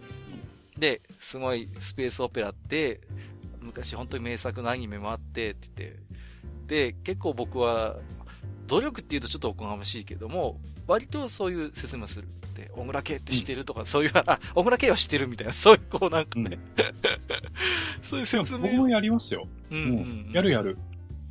しますよね。僕はあのシン、シンデレラガールズのアニメの時にそれをやりましたから、僕よりハードル高そうだな、それは。この、この子がね、芸能事務所に入ってすごい頑張ってるんだよ、みたいな。もう、うさみんがさ、とかってて。うん、同僚のみんながだんだんこう、表舞台に、表舞台に出ていって、自分が出ていけないことに対してだんだん病んでいってしまうんだよ、みたいな説明を、ね。もう誰のこと言ってるか分かると思うんですけど。わかりますけどね。はい。はい、いや、あのー、だから、ね。でもそ、それをさ、やっぱり、うん、そこを、なんていうかめんどくさがっちゃいけないかなっていう感じですね、ちょっとね。うん、だから、まあうん、どこを楽しんでるかなんね、そうそうそう、自分がど、どこにそれに魅力を感じてるかっていうことは、少なくとも説明できるじゃないですか。うん、うん、うん、うん。だから、そこは大事ですよね、なんかこう。だから、なんていうか、理解してもらおうとか、共感してもらおうとまでは言わないけれども、自分がそのコンテンツに対してどういうところに自分が面白いと思ってるのかっていうのは説明できるわけじゃないですか。うん、うん、うん。そこを説明する、やっぱりあの、なんていうかな、ステップはやっぱ抜いちゃいけないですよね。うん。うん、だからね、あの、例えば、あの、僕は、まあ、うちの嫁はね、アニメ見ない人なんですけど、うん、はいはいはい。でも、えっ、ー、と、去年か、あの、うん、この世界の片隅には連れて行ったんですよ。ああ、おっしゃってましたよね。うん、うんで、二人で見て、ボロボロ泣いて帰ってきたんですけどね。はいはいはいはい。はい。で、なんてもの見せるんだって怒られましたけど。うん、出ましたね。うん。だから、やっぱりそういうのを、もう、あってもいいのかなと思いますよ。いや、これはちょっと、面白そうなので。そうで、ね、一緒に行きたいから一緒に行こうって言って、うんうんうんうん、だから、逆に、埴輪さんも、だからさ、埴輪さんがあんまりよく知らない世界で、だけど、ね、奥さんがすごい気になったり、夢中になるものがあって、これだけはあなたもちょっと一緒にやってちょうだい、見てちょうだいって言われたら多分、ハニヤさんも出張って。あ、行きます、行きます。うんうん、もう喜んでいきます。よ。そうそうそうそう、はい、その辺のやっぱりスタンスですよね。だから、うん、だから、なんていうのかな、まあ、そっておし、そっておいて、そっとしておいてほしいってさっき言ったけれども、家族である以上は、そこも限界があるわけで、うん、ね、どうしても重なってくるところがあるからね、生活していく中で。そういう時にそういうやっぱり、スタンスですよね、その辺のね。うん。だから、そう考えるとね、まあ、マスターも私も随分、なんか幸せな環境でいらせてもらってるな、うん。はい。ね、これは別にのろけでもなんでもなくて、うん、ありがたいなっていうところですけどね。うん、だからね、願わくば、その、レリックスさんのところも、そういう奥さんとの間でそういう、うん、ね、相互理解がもう少し、あればいいなとは思います。ちょっとね、僕も悲しいもん。アニメや特撮は子供が見るものってなんか面と向かって言われちゃったら僕ちょっと悲しくなるな、僕だったら。うん。それはね、違うって否定してそこから1時間2時間始まりますからね。うん。まあ、時間はかかるかもしれないけど、ね、なんか、なんかね、そういう、ね、すぐになんか解決するのは難しいかもしれないけど、いや、実はね、っていうことで、こう、そこで少しお互いに話をしてみて、少しずつこう、うん、変わってくれば素敵だなと思いますけどね、うん、その辺の認識もね。うん、あの、この間、うん、ちょうどあの、ラジオスさんで、はいはいはい。あの、ちゃんなかさんか、ちゃんなかさんの奥さんが、うん、何でしたっけ？あの、アイリス大山かなんかの、ああ、はいはい。その、アプリのゲ釣りゲームをずっとやってて ポイントの話でしょ？あれはあの、ククーポンが貯まるからそうそうそうそう。うん。あれ、まあ、ね、チャンナラさんの奥さんの場合はもともとゲームされる方なんであれなんですけど、案外そういう切り口から入ってみたら、案外奥さんゲームやったりするかもしれないね。そうですね。実はね、現実にこんなに得することがあるんですよ、みたいなね。そうそうそうそう。いや、あそこはもう我々と違って、もう本当にあれもあれで素敵だと思うんですけどね、もう奥様もゲームとかやられててね、そうそうね、ポッドキャストに出演までされてね、ご夫婦で。ねすごいなと思うんですけど、うちら、我々。クリアまでやってますからね。そうそうそうそう。すげえなと思いますけどね。はい、だから、それはそれでやっぱ一つの素敵なね、夫婦でゲーム楽しまれたりするっていうのはさ、素敵な形だしね。新一兄さんだってね、ときメモ話で奥さんと盛り上がったりすることもあるから、はいはい、うん。まあ我々とはまたちょっと違う夫婦の形ですけどね、それはね。うん。うん、だけどね、あれだけ、ああいうか、まあ、サブカルものにとってはあれは本当にちょっと一つの理想なのかもしれないけど、正直なかなかね、うん、うん、そうそうある話ではないと僕は思ってるのでうん。うんうんうん。だから、うん。まあね、おた、一緒に僕と楽しんでくれとまでは言わないけれども、まあ、うん、なんとなくこの人はこういうところを面白いと思ってこれやってんだな、ぐらいのことはなんか分かってもらえると、ありがたいかなっていうところですかね。うん。だから、なんていうんですかね、こう説明することは諦めないっていうところですかね。なんかこう。いや、やっぱりさ、うん、ね、こう、こいつって選んでね。うんうんうん。で、もう、そいつをそれこそ一緒の墓に入るまで背負ってくんだって決めた相手に対してはさ、うん、そうそうやっぱり自分のやってることって理解してもらいたいじゃない。そうなんですよね。だって、逆に相手のことも理解してあげたいじゃない。そう。だってね、うん、どの、まあ、どこのご夫婦そうとも、やっぱり好ましいと思うところがあるからこそそういうね、そうそうそう。世帯を、所帯を持つことに決めたわけだからね。うん。うん、だからその人がすることに対してね、やっぱり、そういう思いっても、うん、持ってるといいなと思いますね。まあ、ただね、いろんな夫婦の形があるから。そうそう、まあ、これがね。ねその辺は一概にこれがいいとは言えないけど。言えませんけどもね。うん。だからね、なんか、こう、ことさらにね、こう、結婚することによってそういう自分の趣味みたいなのが、僕個人的にはね、時間とか確かに、うん、あの、量とか減りましたけど、うん、なんかそんなに窮屈な思いはしてないんですよね。こう、うん。そのことによって、ああ、なんか昔ほど漫画見れないな、うん、本読めないなって言って、窮屈な思いになったことはないですね、なんかね、うん、そこは。うん。うまいことまた他のそういう家庭のこととかが、こう入ってくるんで、それを、がね、まあもちろん大変なこともあるんだけども、やっぱり充実感もあることでもあるんでね。うん。やっぱりその辺のバランスなんでしょうね。それがやっぱりこう、うまくこうシフトしていければいいのかなと思いますね。うん、で、うん、お互いにやっぱりダイエットできる分はダイエットしてね。うん。うん、そんなところかな。うん。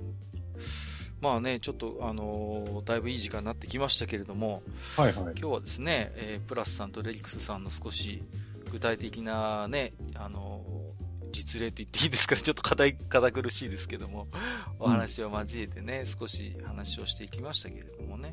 うん、でも、どうですか？あの、これをね、まあ、僕らのポッドキャスト聞いてる方って、うん、まあ結構年齢層高めかもしれないんですけど、そうですね。ただみんながみんな既婚者ではないと思って、そうですね。うん。それからその結婚を考えている方々に対して、うん。もしね、メッセージを、その、まあ、こちらから出すとすれば、うん。オタクが結婚するっていうことについてどう思うかっていうのは、それぞれ言っといた方がいいような気がする。そうですね。うん。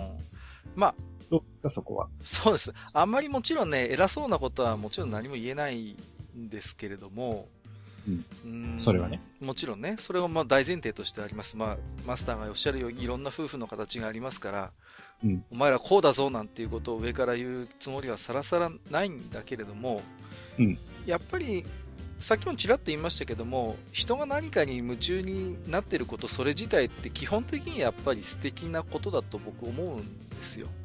うん。うん。まあ、他人がどう見てようがね、そのコンテンツ自体を。でも、それが本当に好きで一生懸命それに向き合ってる。これをやってる間は本当に現実の嫌なことを忘れられるっていうものを持ってること自体はね、うんそれはやっぱり、うん人として好ましいことだと僕は思うんです。絶対に必要な部分だと僕は思ってるんです。それは人間として。うん。やっぱり。うん。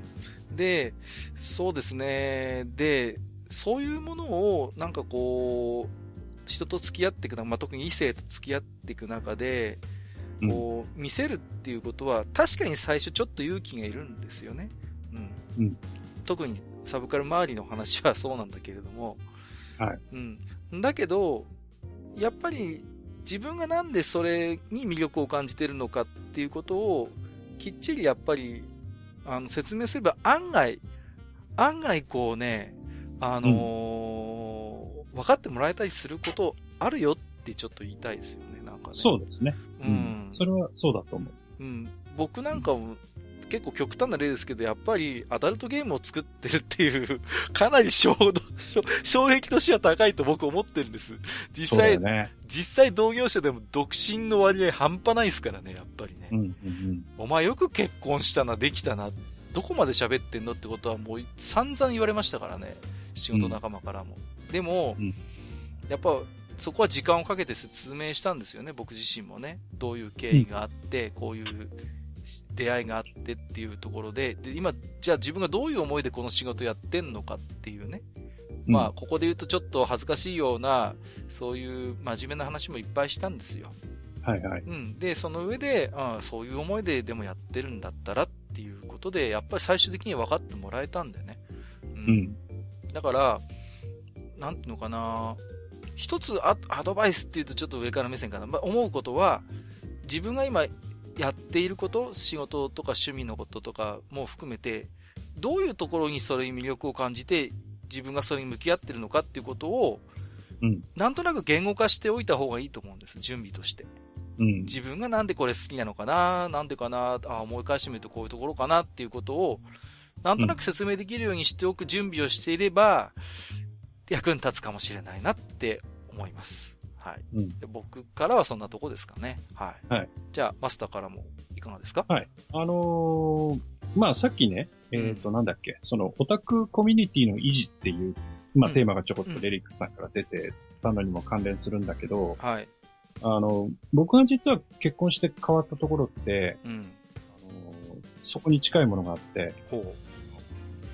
独身でいる時って、いろいろなもの、特に自分の、その、まあ、仕事とかはともかくとして、趣味に関係するところうん。の事柄って、あまりこう変わらないうんで、こう現状をずっと維持していくっていうことばかりを考えてたような気があするんですよあ。うね。んだけど、結婚ってやっぱり人生にとってものすごい変革なんですよ。うん。うん。で、いざ実際、なんかたまたまそういう結婚したいなって思う人が、僕の場合は現れて結婚したんですけど、うん。そうすると、今までその一生懸命その、まあ、守ってきたっていうか、うん。維持していかなきゃって思ってたものの価値って本当に自分にとってどれだけのものだったんだろうっていうのを案外客観的にこう見直したりして、はいはいはいはい。で、そうすると、いや、例えばその持ってた本をね、うん。断捨離じゃないですけど、バッサリ、じゃあもうこれは、この際、ここはいいや、とかね、結構、どっちかっていうとできちゃった方なんですよ。ああ、なるほど。うん。で、そういう、その、いろんなものが変わっていくっていうことを、その、受け入れる、その、きっかけになった一つでもあるんですよね、結婚って。確かにね。で、その、変わっていくことも、その、まあ、悪いことでもないかなって思えるようにもなったんですよ。はいはいはいはい。で、逆に何でもかんでもそのずっと維持していかないといけないってものでもないよなっていうような考えを持つようになったっていう部分もあって。そうですね。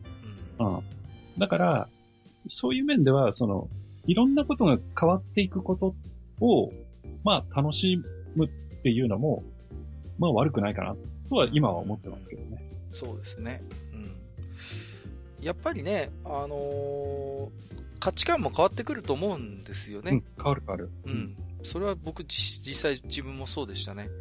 うん、もう絶対これはもう手放さない。これは絶対にやめないって思ってたものが、結婚きっかけに案外ね、案外そういうのを、うん、あの、そぎ落とすことってできたりするんですよね。僕もそれは経験ありますね。うん。で、こう、今までは絶対そんなことを考えもしなかったようなことを、うん。こんなことをやってみたい、あんなことをやってみたいっていうのが出てきたりとか。そうそうそうそう。そう。そういう変化って出てくるんですよ。ありますね。うん。なんかね。そういうことを、なんか体験してみるのも、ね、うん、いいことだとは言わないけれども。うん。面白いかもしれない。うん。悪いことじゃない。そう、少なくともね。そうそうそうそう。うん。という気はしてますね。そうですね。うん。だからもちろん、その、えー、独身の人たちに、その、結婚しろという気はないけれども、うんうんうん、まあ悪いもんじゃないよと。そうですね。うん。そのくらいのことは言えるかなと思いますね。うん。そう思いますね。なんか、なんかね、こう、なんていうんですか、よく、あの、結婚情報サイトとかの広告みたいなの、ニコ、ニコ動画とか見てると、ピロって出たりするんですけど、はい。趣味の合うパートナーを見つけようオタク趣味の女の子と一緒になるのもいいよねみたいなさ、やたら鼻につく煽りがあるんだけど、うん、あのね、まあ、ですけどね、別に。うん、あのね、まあそういう人でもいいんだけど、必ずしもね、同じ趣味の人とじゃなきゃもう一緒になれないってこと僕全然ないと思いますよ。ああ、ないない。全然ないです。全然ないです。うん、そこは。うんうんうん。だから、まあね、きっかけはそういうところですね、スッとそこに行くっていうのもまあ、それ一番想像しやすいんだけどもね、案外出会いって不思議なとこから出てきたりしますからね。うんうんうん。そうそうそうそう。だから、ね、なんていうかな、必ずしもその自分の趣味とか好きなもので、なんかもう、同じところ、これと同じ方向向いてる人じゃなきゃダメだみたいな、もう、狭いんだみたいな風になんか思わなくていいのかなってちょっと思ったりしますね。うん。そうそうそう。そんな感じですかね。はい。はい、まあなんかちょっとね、取り留めもない話になってしまった感もあるんですけれどもね。うん、はい。まあ、たまたまね、えー、まあ、既婚者、まあ我々二人ともそういうね、書体を持ちながらこういうサブカルを扱うポッドキャストをね、やってるもんですから、一、うん、回ね、話しておきたいななんてことはちょっとね、マスターとも話していただいてね。ねはい、はい、ちょっと今日はね、そんな、えー、お話をさせていただきましたよ。はい。まあ、なんといってもうちのね、愚者級ファミリーがそもそもね、みんな独身なんですよ。うん、実はそうだっけ？え え。そうなんですよ。もう、だからね、うん、まあ、今日は随分いろんな話をしましたけどもね。はい。えー、愚者級ファミリーの皆さんにも一回お伝えしておこうかなと思いますよ。はい。はい。えー、ということでですね、えー、まあ、今日の話もね、まあ、ちょっと、えー、聞いていただいて、まあ、ね、独身の方、既婚者の方いらっしゃると思うんですけど、またね、感想などをお寄せいただければありがたいなと思っております。はい。はい、ということで、本日のマスター、ありがとうございました。はい、ありがとうございました。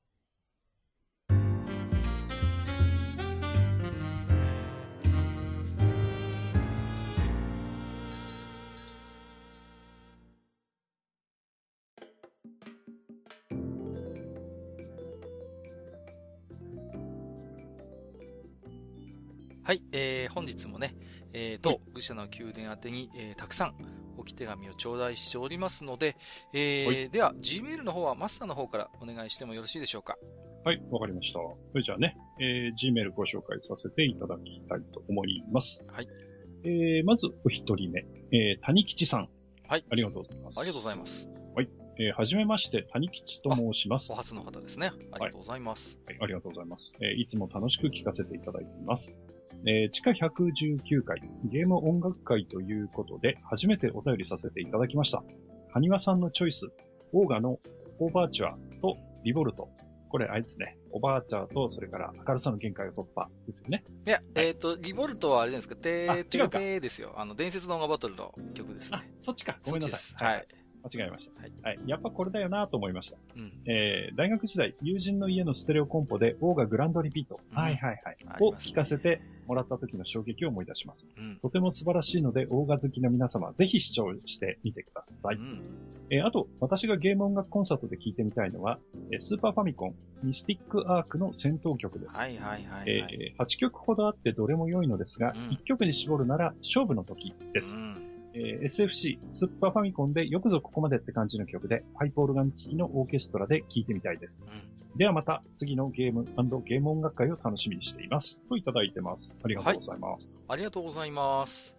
えっ、ー、と、オーガグランドリピートは僕も CD 持ってます。うん、これはね。持ってます。うん、はい。あの、生オケのね、はい。うん、えー、曲。これは本当でも素晴らしいサントラですよね。もう、どの曲も素晴らしいと思って聴いてますけれどもね。はい。うんうんうん。この間ね、たまたまあの、地元のハードオフにちょっと、はい。ジャンクあさりに行ったんですけど、うんうんうん、その時にあの、ゲームコーナーのショーケースの中にオーガグランドリピートの CD 入ってましたね。へえ、ありましたか、これ？ありましたね。はい。おいくらぐらいで売ってるんですか？結構いい値段してたと思いますね。そうなんですよね、これね。はい、うんうんうん。今でもそれなりの値段するんですよ、これ。いやー、買っといて、当時買っといてよかったなと思ってますけどもね。そうですよね。うん。はい。本当に。まあ、元曲がやっぱり、オーケストレーションをすごい意識した作りになってるので、まあ、うん、非常に聴いててこう、スッとこう入ってくるっていうか、はい。うんうんうん。なんて違和感は全然ないんですよね、こう。まあ違和感はないですね。うん。だからオーケストラでやって、うん、ああ、これこれこんな感じっていうのはすごいこう、いいなと思って僕も当時聞いて今でも大事に持ってる CD ですね、これはね。うん、はい。まあ、えー、っとね、動画の URL も貼っていただいてるんで、これも後でブログの方にね、はい、えー、転載しておきたいと思いますよ。はい。はい。あとね、ミスティックアークもね、僕、いいですね。これも好きですよ。うん。ミスティックアークの曲ってさ、タイトルがなんか面白いのよね、こう。曲、曲名が面白いですよ、なんか。俺が相手だみたいな感じでさ、なんかこう。そうなんだ。うんうんうん。はい。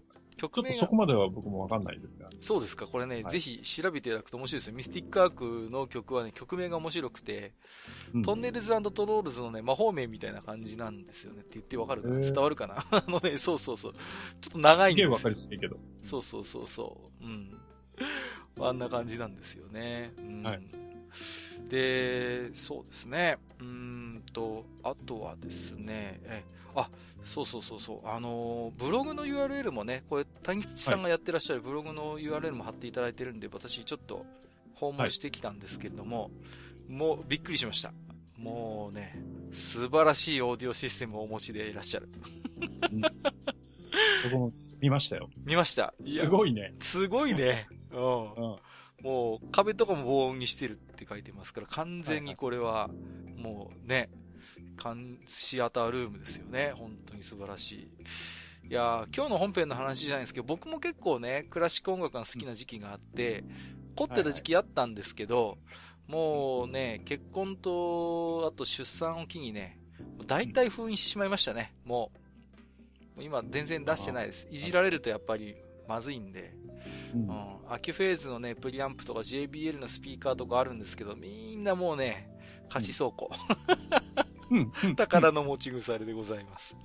JBL のスピーカーはね、僕ちっちゃいのだけ持ってます。ああ、そうですか。コントロール1っていう。はいはいはいはいはい、コントロール1ってあるじゃないですか。ありますね。うんうんうんうん。あれのね、ワン、コントロール1プラスとかいうのを、ね、学生時代に買って持ってるんですけど。素晴らしい。うん。いや、でもね、我々の持ってるものなんてあれですよ。谷吉さんの松に比べればもうね いや、もう、本当相手になりません。みたいなもん。はい。いや、もうおもちゃですよ。我々のね、持ってるの。いや、まあね、あのー、またね、ゲーム音楽については我々もね、あの、本当に好きなんで、今後もまたね、はい、愚者級で取り上げることもあろうかと思いますので、はい。引き続きよろしくお願いいたします。はい。よろしくお願いします。ちょっと噛みましたけどね。はい。大丈夫ですか、えー、じゃあ次行きたいと思います。はい。はい、お願いします。えー、南龍さん。はい。はい、ありがとうございます。ありがとうございます。えー、どうも、韓流韓人南流です。えー、119回拝聴しました。はい。えー、ゲーム音楽と聞いてファミコンに始まる家庭用ゲーム機のイメージのまま聞き進めていたら、まさかのソードワールド PC ですか？えー、PC98 ゲームのオープニング曲は完全に盲点でした。うん、えー、あの時代はオープニングが本編アニメならぬ、オープニングが本編ゲーム。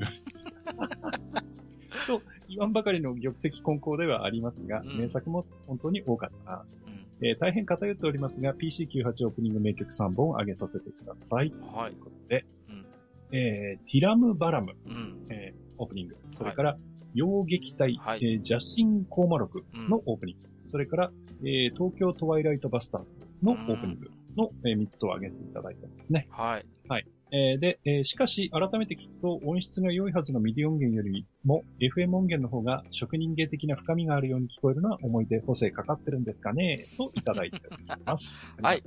ありがとうございます。いやー、さすがね、南龍さん。またね、PC98 オープニング曲ということでね、結構マニアックなところも挙げていただいてますけれどもね。はい、当時のでもパソコンゲームは、南龍さんがおっしゃるように、オープニングにめちゃくちゃ力入ってるのも中にはありましたからね、本当に。うん、もう、バリバリぬるぬる動かして、その割にはなんかゲーム本編地味だな、みたいなのも結構、結構ありましたけどね。うん。まあ、ただ挙げていただいたね、あの3つはやっぱり、うん、決してそんなことはなくて中身も伴ったもので、はい、あの、東京トワイライトバスターズはね、うん、確か DS かなんかでリメイクしてるんだよね、これ。で、あ、懐かしいなと思ってね。うん。うん、確かこれ、日本テレネットだと思うんですよ、これ。確か。今もあんのかな、あの、あの会社。はい洋撃隊もそうなんですよね、テレネットでさ。だから、うん、トワイライトバスターズがリメイクしたから、洋撃隊もリメイクしてくんないかなと、ちょっと個人的には思いますけどね。東京トワイライトバスターズはね、本当に世界観がちょっと独特っていうかね、うん。桜大戦の雰囲気があるんですね。こっちの方がもちろん早いんですけど、あの、なんかと対照的なこう匂いも感じさせられるね。うん。洋館ものっていうんですかね。うん。いいですよ、雰囲気が。うん。面白いと思います。日本テレネットっていうと、うん。僕らがパソゲー、パソゲーを見てる頃っていうのは、あの、はい。あの、デデモにばっかり力入れてるなんつって、バカにしてた記憶があります、ね、そうそうそう。まあ、それこそね、あのー、よくあのーうん、なんていうんですか、そういうパソコン売ってる、売り場でね、よくこうデモで流しっぱになってるのは、うん、あの、日本テレネットのゲームが多いなんていう、ね、そうそうそうのは確かにありますけども。まあね、あの、レリックスさんじゃない、えっ、ー、と、南龍さんも控えめにおっしゃってますけれどもね。うん、はい、はい。中にはテレネットのゲームにはそういうのもありましたからね。あ僕らもね、ずいぶん生意気なこと言ってましたよ。はい。本当にね。いやいやいやいや。まあね、うん、でも上げていただいてるのはもう、あのゲーム自体も面白いものだと思いますよ。はい。はい。はい、あとはあのー、まあちょっとね、ここからはお便りではないですということで、実は追加でいただいてましてね。なんかあの、はい、南龍さん、あの、なんかちょっと、ゲームブックと TRPG のなんかメルマガの編集を手伝うことになったということでね。ほうほうほう。うん、うん、うん、うん。いやー、ね、なんか、まあもともとね、非常にね、コレクションも豊富でお持ちで、あの、うん、知識も深い方なんでね、あはい、いいなと思ってね、ちょっと拝見しましたけれどもね。うん。うん、で、これ、ちょっとね、許可をいただいてからにしようかなと思いますけれどもね。うん、そのブログにね、うん、いいんじゃないですか。はい。うん、えっ、ー、と、メルマガのね、ご紹介もいただいてるんで、もしね、はい、南龍さんから OK が出れば、これ後でですね、うん、あの、ブログの方にちょっと転載させていただければなと思っております。リンクもね、一緒に。そうですね。はい、リンクも貼らせていただければと思います、はい、そこはちょっとね、え、南龍さん一つお返事をいただければなと思っておりますけれどもね。はい、はい、えー、ありがとうございました。はい。ありがとうございます。えー、それじゃあ、お次が、えーと、Gmail は最後かな。はい。はい。えー、ミータさんです。はい。はい、ありがとうございます。ますえー、119回拝聴いたしました。えー、実際の曲をブログで紹介していただいたので、進行と同時に聴くことができて大変楽しかったです。うん、えー、普段、マザーの曲をよく聴いているせいか、えー、シティコネクションの曲がマザーのお兄さんの曲に繋がってしまうというカッカさんの言葉を聞くその前に自然にそのコンボを口ずさんでおりました。やっぱり。気づいた後もなかなかチャイコフスキーに戻れませんでした。お陥りがちのトラップですね。うんえー、オーガの明るさの限界を突破は空中庭園を駆け上がる疾走感があって私も大好きな曲です。うん、思わずノックバックで敵を突き落としたくなります。はいはい。盾を使うといいんだよね。うん。はい。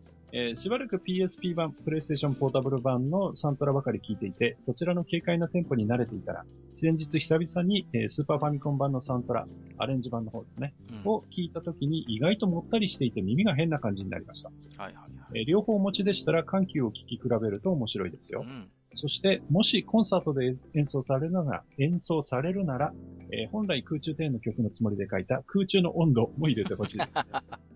えブログで言及されていたマジカルチェイスの瞑想のワルツパート、瞑想のワルツパート2。すいません、ちょっと、ひどいですね、今日。今日口が回んないですね。瞑想のワルツパート2も、えー、この2曲と同じ作曲家さんの作ですが、うん、えー、そのつながりでこちらも続けて演奏してもらえれば最高ですね。うん、えー、個人的にはどこか日常感の漂う、え未使用曲のパート1の方が好きで、え学生の頃これを電車の中で聴きながら、えー、うん、そうそうそう、マジカルチェイスの Windows 版には Web データが入ってたんですよね。僕も思ってますけど。はい。えー、こんなマイナーな曲をわざわざ電車で聴いているのは自分くらいだろうなと思いながら、しみじみ車窓を眺めていたものでした。はい。えー、ゲームミュージックフリークとしてはまだまだ書きたいこともあるのですが、えー、長文がより長くなりそうなので、この辺で、えー、素敵な妄想コンサートをありがとうございました。といただいてます。ありがとうございます。はい。ありがとうございます。すいません、カミカミですね。いやいやいや。あの、マジカルチェイスの瞑想のワルツに関しては、ちょっと本編で、はい、えっ、ー、と、加えるのを忘れていたということでね、そうなんですよ。ちょっとね、僕がね、うん、ポカってしまいましたね。入れるの忘れちゃったんですよね。いやーね、あの非常にあのマジカルチェイスはね、マスターも思い入れのあるゲームということでね。はい。うん。はい。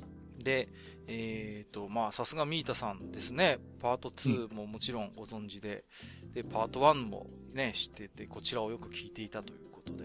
はい。これね、うん、実際パート1の方も、これ、マスター、もちろんね、ご存知だと思うんですけれども。はい、はい、知ってます。はい、うん。これもいい曲なんですね。うん、いい曲ですね。はい。ちょっとね、あのー、うん。あの、マジカルチェイスの Windows 版っていうのが実は昔ありまして。はいはいはいはい。で、あの、まあ、Windows 版なんで、ゲーム中の BGM が全部、あの、ウェブで流れるんですけど、うん、はいはいはい。ウェブのファイルでね。うん、でそれが全部 CD の中に入っているんで、なるほど。まあ、それをね、コピーして、まあ、MP3 とかに変換して聞くことが全然普通にできたので、なるほどね。うん、そういう面でもね、Windows 版は非常にありがたかったんですよね。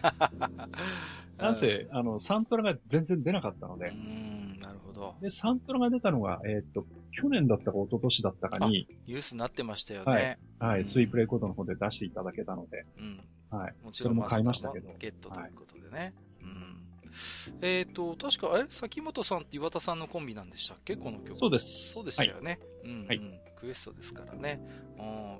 私もちょっとね、あんまり正直ね、じっくり聞いたことなかったんですけども、まあ、はい、えっ、ー、と、マスターにね、えっ、ー、と、触れていただいたんで、後で、ちょっとじっくり聞いてみましたけども、やっぱりいいですね。うん。うんで、やっぱりあの、うん、なんとも言えない波形メモリ音源のね、うん、音がね、いいんですよ。そうそうそうそう。ね。はい、だからその、ゲーム音楽らしいゲーム音楽っていうんですかね。こう、うん、そうそうそう。非常に、だから、タクティクス音楽の重厚感とはまた違った魅力がありますよね。うん。ありますね。ありますね。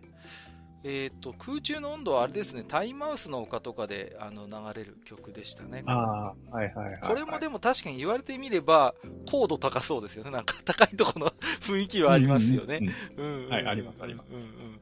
わ、はい、かるな、うん、いやあの、でもあれですよね、うん、タインマウスの丘って言われて、そんな、それだけでこう、頭の中で BGM が流れるっていうのも大概ですよね。本当ですよね。まあ、ミータさんはもちろんお分かりかと思いますけど、はい、タクティクス僕らも今頭の中流れてますね、流れ、流れてますけどね、はい、流れてますから今。もうね、ランダムエンカウントのメッカなんですよ、そこは。すみません、もうマニアックな話をしてますけどね。えっ、ー、と、前回マザーの例えを私出して、まあ、ミータさんにも触れていただいてますけども、はい、えっ、ー、とですね、まあ、あの時僕ね、えー、お兄さんはおとなしくなったって倒された時のメッセージ紹介したんですけども、言ってましたね。え、はい、正確にはですね、えー、お兄さんは我に帰ったということでね。ご指摘をいただきましたんでこれ、ツイッターでね、あのー、フォローしていただいている方に、はい。はい、まあ、長い付き合いなんですけども、ありがとうございます、ということで、はい、訂正をさせていただきますよ。もうね、ありがたいですね。もう我々がこう曖昧な知識で適当なことばっかり喋ってますけど、こうやってね、うん、皆さんに訂正をしていただけてるので、なんとかね、我々も、はい。えー、浅い知識で恥じらいもなく。そうなんです。はい、まさに文字通り、浅い知識で恥じらいもなく話してます。恥じらい。もなく、はい、話してますから、はい。こうやってね、ご指摘い。ただければ大変ありがたい。と思っております。ありがとうござい。ます。はいはい、えー、ここから先はですね、えー、ツイッターのリプライや、ハッシュタグ、愚者の宮殿をつけていただいたつぶやきから、いくつか抜粋にてご紹介をさせていただきます。えー、もちろん私どもすべてお目通しはさせていただいております。えーと、月島ドッグ電波さん、えー、119回拝聴曲名を聞いてネズミさんが答えてくれる。音に溢れていて、とてもリッチな回ですね。クラシックが元ネタのセットリストいいな。特にパロデュースは大好きなので、半径が許すならぜひ聞いてみたい。マスターのセットリストは101回で話していたあれですね、わら。えー、こちらも聞いてみたいです。ということでいただいております。ありがとうございます。はい、ありがとうございます。はい。ちょっと私忘れてたんですけど、確かに101回で 話してますよね。うんうん、うん、いや、言ってますよ。はい、そうそうそうそう。それで思い出しましたね。はい、いや、だってそれがきっかけですからね、もともと。ああ、そうです、そうですね。うん。それがきっかけで119回やることになった。そうですね。そうそう。あの時にもネズミさんもいらっしゃってね、いいですねって言ってたんですよね。もっと言ってこいって彼が言ってたんでね。はい。そうそうそうそう、そうでしたね。うん。まあね、パロデュースでかかるやっぱりクラシック音楽って、まあパロデュースじゃなくてもね、どこかで聞いたことがあるような名曲揃いですからね。うん。そうですね。面白いなと思いますよね。うん。そういう意味でも印象的ですしね。うんうんうんうん。えー、隠れファン、改めオープンファンさん。えー、給食会、メニューの種類は年代より地域差がありそう。うん。小学校卒業から中学校入学のタイミングで〇〇市から〇〇町の田舎に引っ越したら給食の質が下がりました。わらわらということで。はいはいはいはいはい。うんうん、わかりますね。うん。あのー、やっぱ地域っていうのはね、僕も感じますね。あのー、小学校低学年から中学年ぐらいまでは、あのー、学校で作ってたんですね、うちの地区って。うん。そうそうそう。学校もそうでしたね。うん。ところがね、うん、高学年の時になんか変わって、センター方式になっちゃったんですよ。はいはい、はい、そしたらやっぱりね、冷めてるしさ、うん、うんなんか落ちたなっていうのは、ちょっと僕も感じましたね、それはね。うん。うん、うん、その辺もありますよね。うん。うん、あるある。自分とこでね、作ってるとさ、こう、もうなんか3時間目ぐらいでもういい匂いしてくるんだよね、こう。うん。あ、今日は、そうそうそう今日はシチューだとか、今日はカレーだみたいなさ。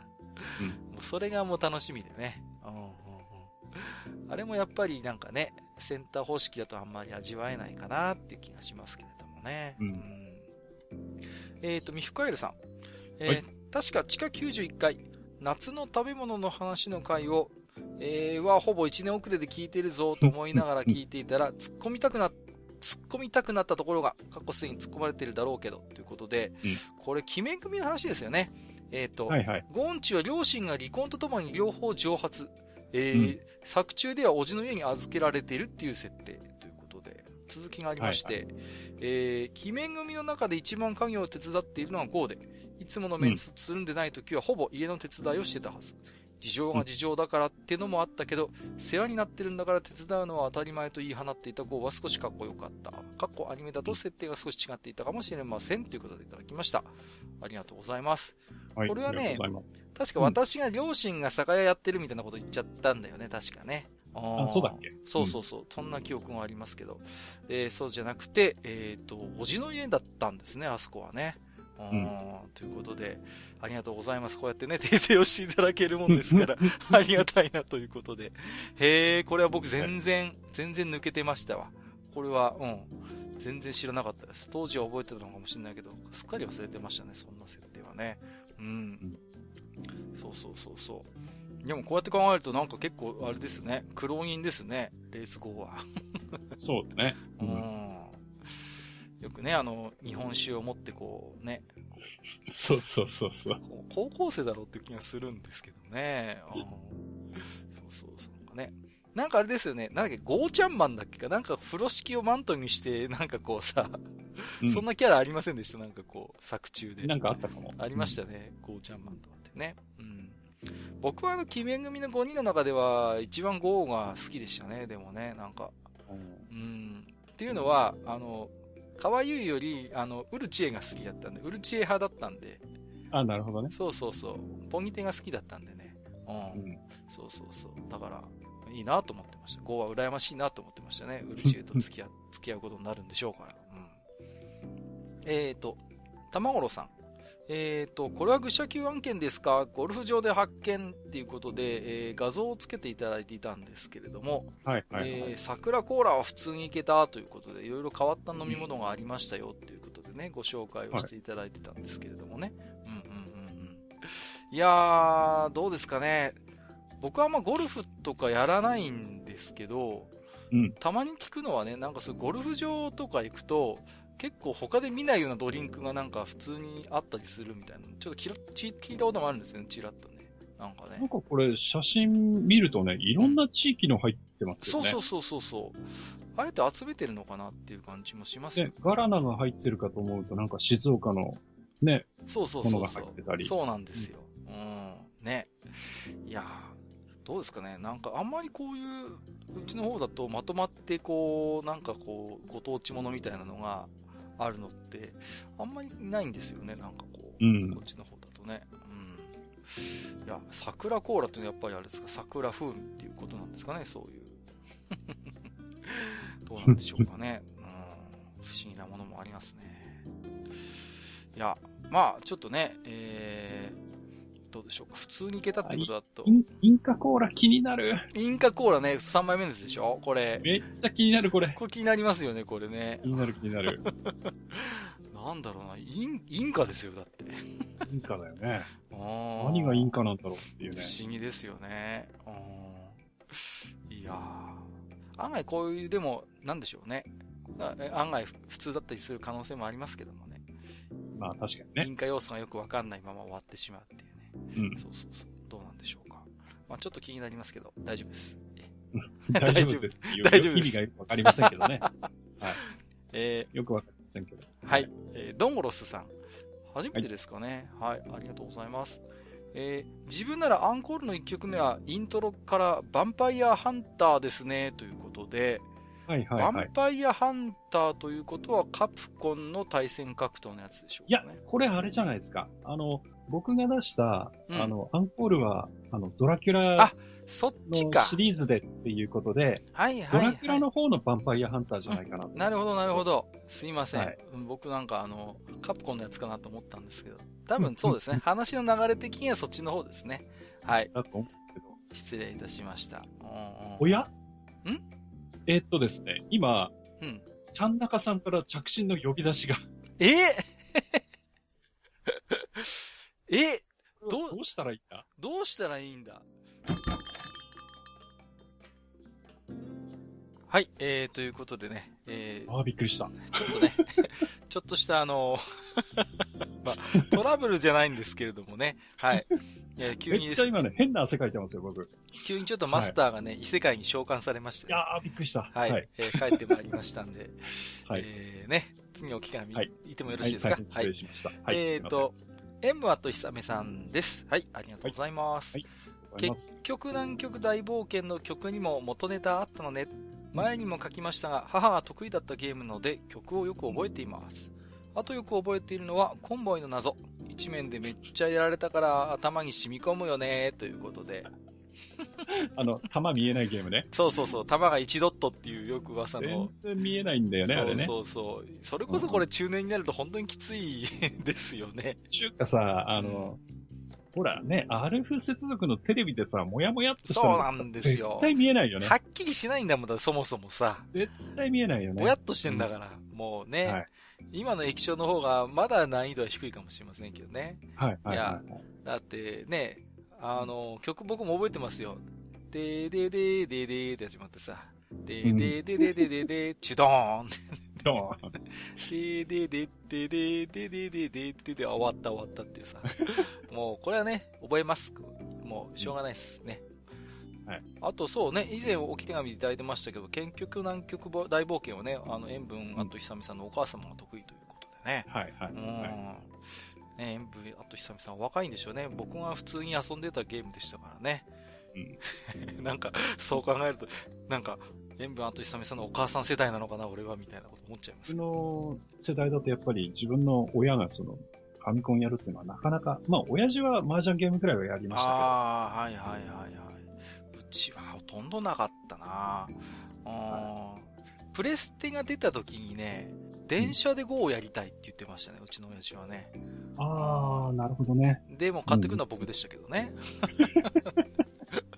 うん、あの、マスコンのあのコントローラーも買いましたからね。うん、はいはいはい、はい、そうそうそうそう。でも、僕が触るよりはるかに長い時間親父が触ってたような気がします。うん。いや、あれは、なんか夢があるよね。夢はありますね。うん。あれは面白かった、うん、確かに。うん。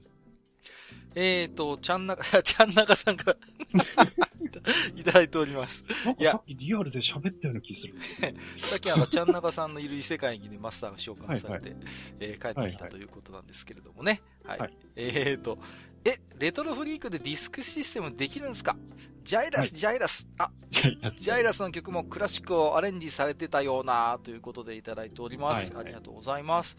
これね、おっしゃる通りで、ジャイラスの、えっ、ー、と、オープニング曲っていうのかな？は、えっ、ー、と、うん、バッハのね、トッカータとフーガ二単調っていう有名なオルガン曲なんですよね。はい、はい、はい。で、実は本編もこの曲のアレンジ曲を使ってるということ。うん。うん、うん、うん、うん。だから、珍しいと思うんですよね。でもね、ああいうコナミサウンドで、うん、うんなんかこうね、だから、面白いですよ。あの、SE とか、コナミのあのいつものね、感じの SE な,、うん、っていうね。なんですけど、うん、曲がこの結構クラシックテイストっていうことでね。うん。まあでも、古い時代のゲームなので、うんうん、結構、あの、クラシックを題材にっていうのは、あった、ね、あったことはあったんですけどね。そうそうそうそう、うん、まあ、その辺の話、実は、ずいぶん昔、うん。えー、20回ですか。してますね。しましたけど、ね、まだ聞け、まだ聞けるか、ギリギリ聞けるのかな？そう、あ、今回今回で聞けなくなるかもね。えー、ただ、ブログの方ではね。はい、ブログの方では聞けますんで、はい、ぜひ。はい。はい。いけます。でもさ、普通なんかシューティングってもっと、なんか爽快な曲使えばいいのにさ、テラリー花から牛乳ですからね、この曲。いや、鼻から牛乳じゃないから。まあね。そうです。ちょっとね、ちょっとカモン達夫にちょっと引っ張られましたけれどもね。はい、うんうんまあ、ジャイラスね、ちゃんなかさんすごい好きで、なんかね、よく、ご自身の番組でもおっしゃってますけど、独特ですけどね、うん。手持ちでジャイラスは持ってなかったなあの、ね、時期が確かあの、円、円のぐるぐる回る感じの操作ですよね。そう。で、弾を真ん中の方に打ち込むような、ね。あれ系の、でもシューティングってあんまり他にないですよね。ああ、ないかもしれないですね。うんうん、独創的だなと思いますけどね。はい。あのタイプ。はい。えー、ということで、えー、先ほど、えー、なんか召喚した召喚主の方からいただいてたということで、えー、次行きましょう。はい。えー、と、はい、米子さん。えー、はい愚者級まずいお菓子係音中。ないない、そんな係。ないよ。あるある。ないない。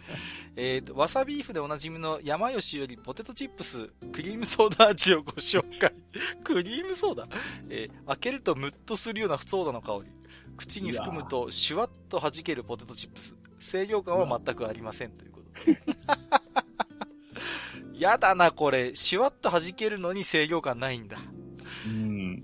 まあ、で、な、ええー？テトチップスでクリームソーダってね、まあね、かつてオレンジ味とかもあったからな。まあ、定期的にそういうことを考える人がこう発生しちゃうんですね。発生しちゃうんですね。やっぱりね。いや、ちょっとね、まさかと思って近所のスーパー行ったんですけど、なかったですね。はい。いや、よかったです。あってたまる。いやいやいや、もしかしたらあるかもと思ったんです。はい。えー、っと、エリュさん。はい。えー、ゲーム BGM といえば、クインティ、はい、あ、クインティの、はいはいはい、えー、ステージセレクト BGM が好き。あと、うん、メタルマックス2のお尋ね者の戦闘 BGM とか今でも聞くということでいただきました。うん、いやー、クインティ懐かしいですね、これ。これ、うん、遊んだことあります？これ、あの、クインティって。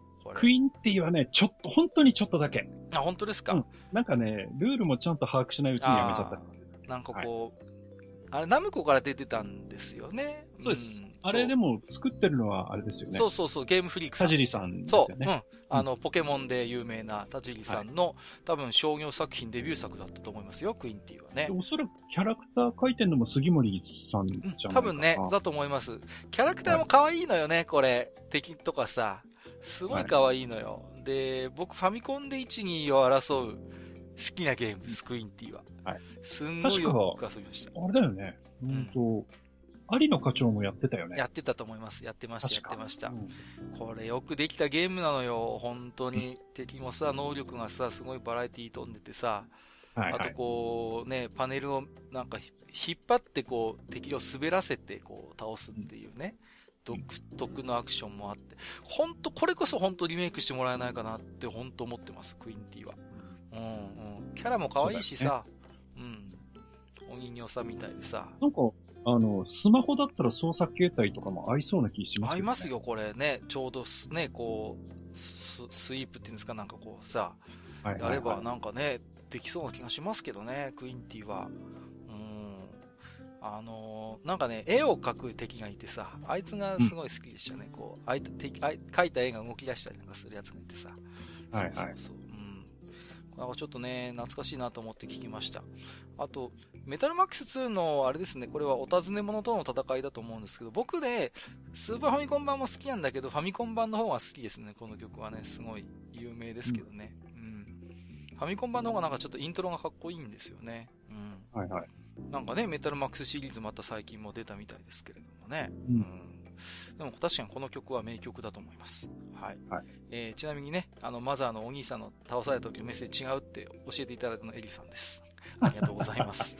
はい、ありがとうございます。はい、えっ、ー、と、はゆちーさん。えっ、ー、と、119回拝聴しました。サイキックフォースといえば、ウォンですね。地元のゲーセンではメジャーな格ゲーを尻目に黙々とやってました。えー、源平東馬伝はゲーム中のセリフもぜひ再現してほしいところです。わら、ということでね。はい、ありがとうございます。サイキックフォースはウォン使いだったんですね、ハユチーさんは。ちょっとこうね、なんかメガネのやさ男っぽいやつでさ。うん。なんか不遜な物言いをするやつなんだよね。で、確かリチャード・ウォンとかって名前だった気がするんだよね。うん。なんかパトレイバーの内海課長じゃんとか思いながらやった やった記憶がありますけど。えっと、源平とマデンはね、あの、BGM も非常にいいんですけども、セリフがね、やっぱりね、そうそう、これで勝ったと思うなよとか言ったりしますからね。うん。うん、その辺は結構ね、面白いというか独特でね。うん。そうそうそう。インカム入れるとね、あの、ばあちゃんがね、あの、うん、ありがたいやですね。ですよね。うん、そうそうそうそうそう。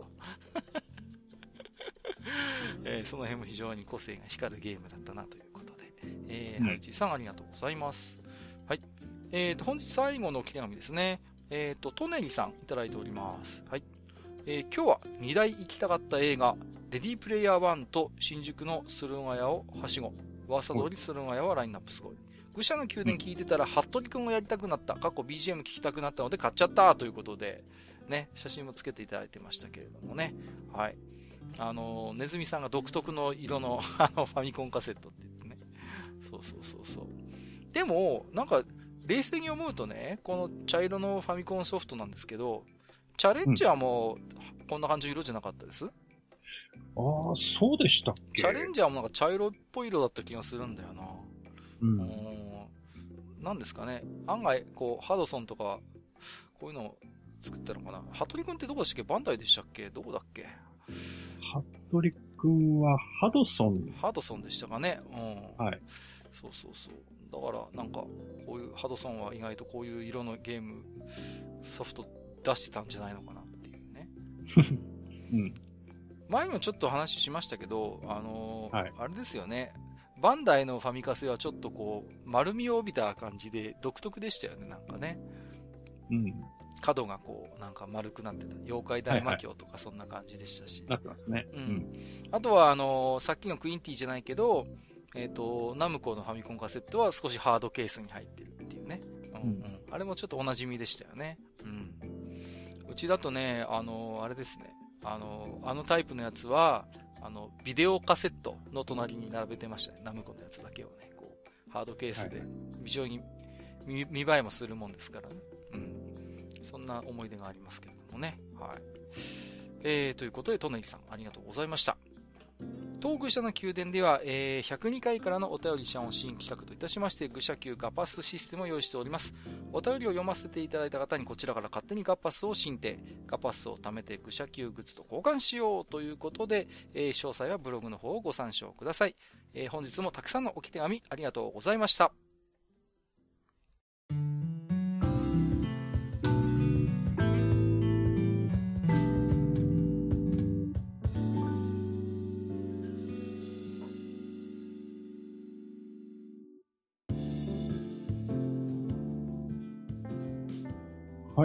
というわけでですね、えー、今日は、まあ、ちょっと取り留めのない話になっちゃいましたが、はい。本社、サブカルなる、サブカル的なるものの付き合い方ということで、うん、えー、まあ、二人のね、まあ、結婚観みたいなものも含めてちょっと話をしてきましたけども、はい。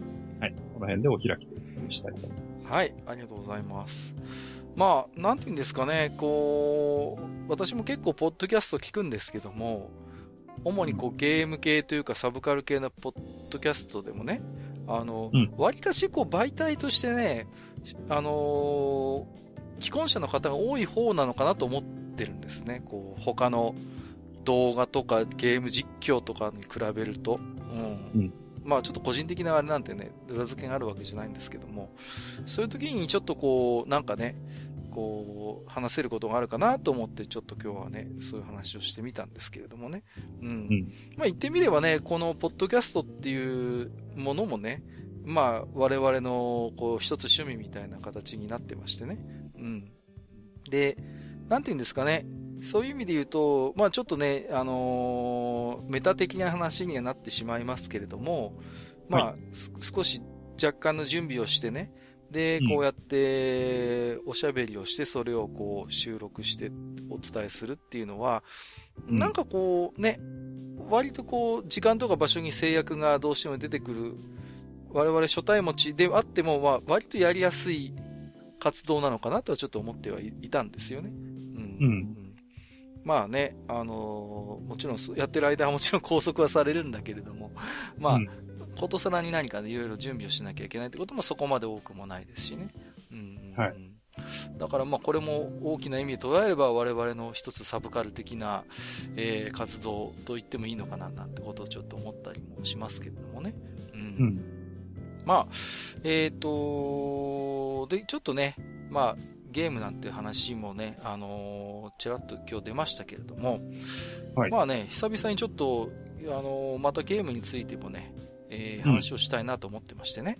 うん。はいはい。で、まあ、特にこのゲームということではないんですけども、うん、前回でしたか。えっ、ー、と、ね、萩和さんが今実はディスクシステムのちょっとこう、レトロフリークでなんとか遊べないかいろいろやってるんだなんてことをおっしゃってましたけれども。はいはい。うん、その辺のね、話をね、ちょっと一回やってみたいなと思ってるんですよ。うん、お、そうですか。はい。はい、でね、あの、エミ、ゲームエミュレータ論っていうことで、うん。うんうんうん。あの、ゲームのエミュレーター、エミュレーションについてちょっと話をしたいと思ってたんですね。うん。はい。でね、うん、あんまりね、ここで喋っちゃうとあれですけど、なんかエミュレーター、あるいはエミュっていうものが、うん、ちょっとこう、なんていうんですかね、少し、あのー、本来の機能っていうか役割とか意味するものと、ちょっと違う囚われ方をしてるなっていうのは前からマスターと話してたんですよね。うん。はいはい。例えば、ゲーム実況とゲーム動画で、これエミューダメじゃんみたいな、そういう、ちょっと流れがあったじゃないですか。エミューしすべしみたいな。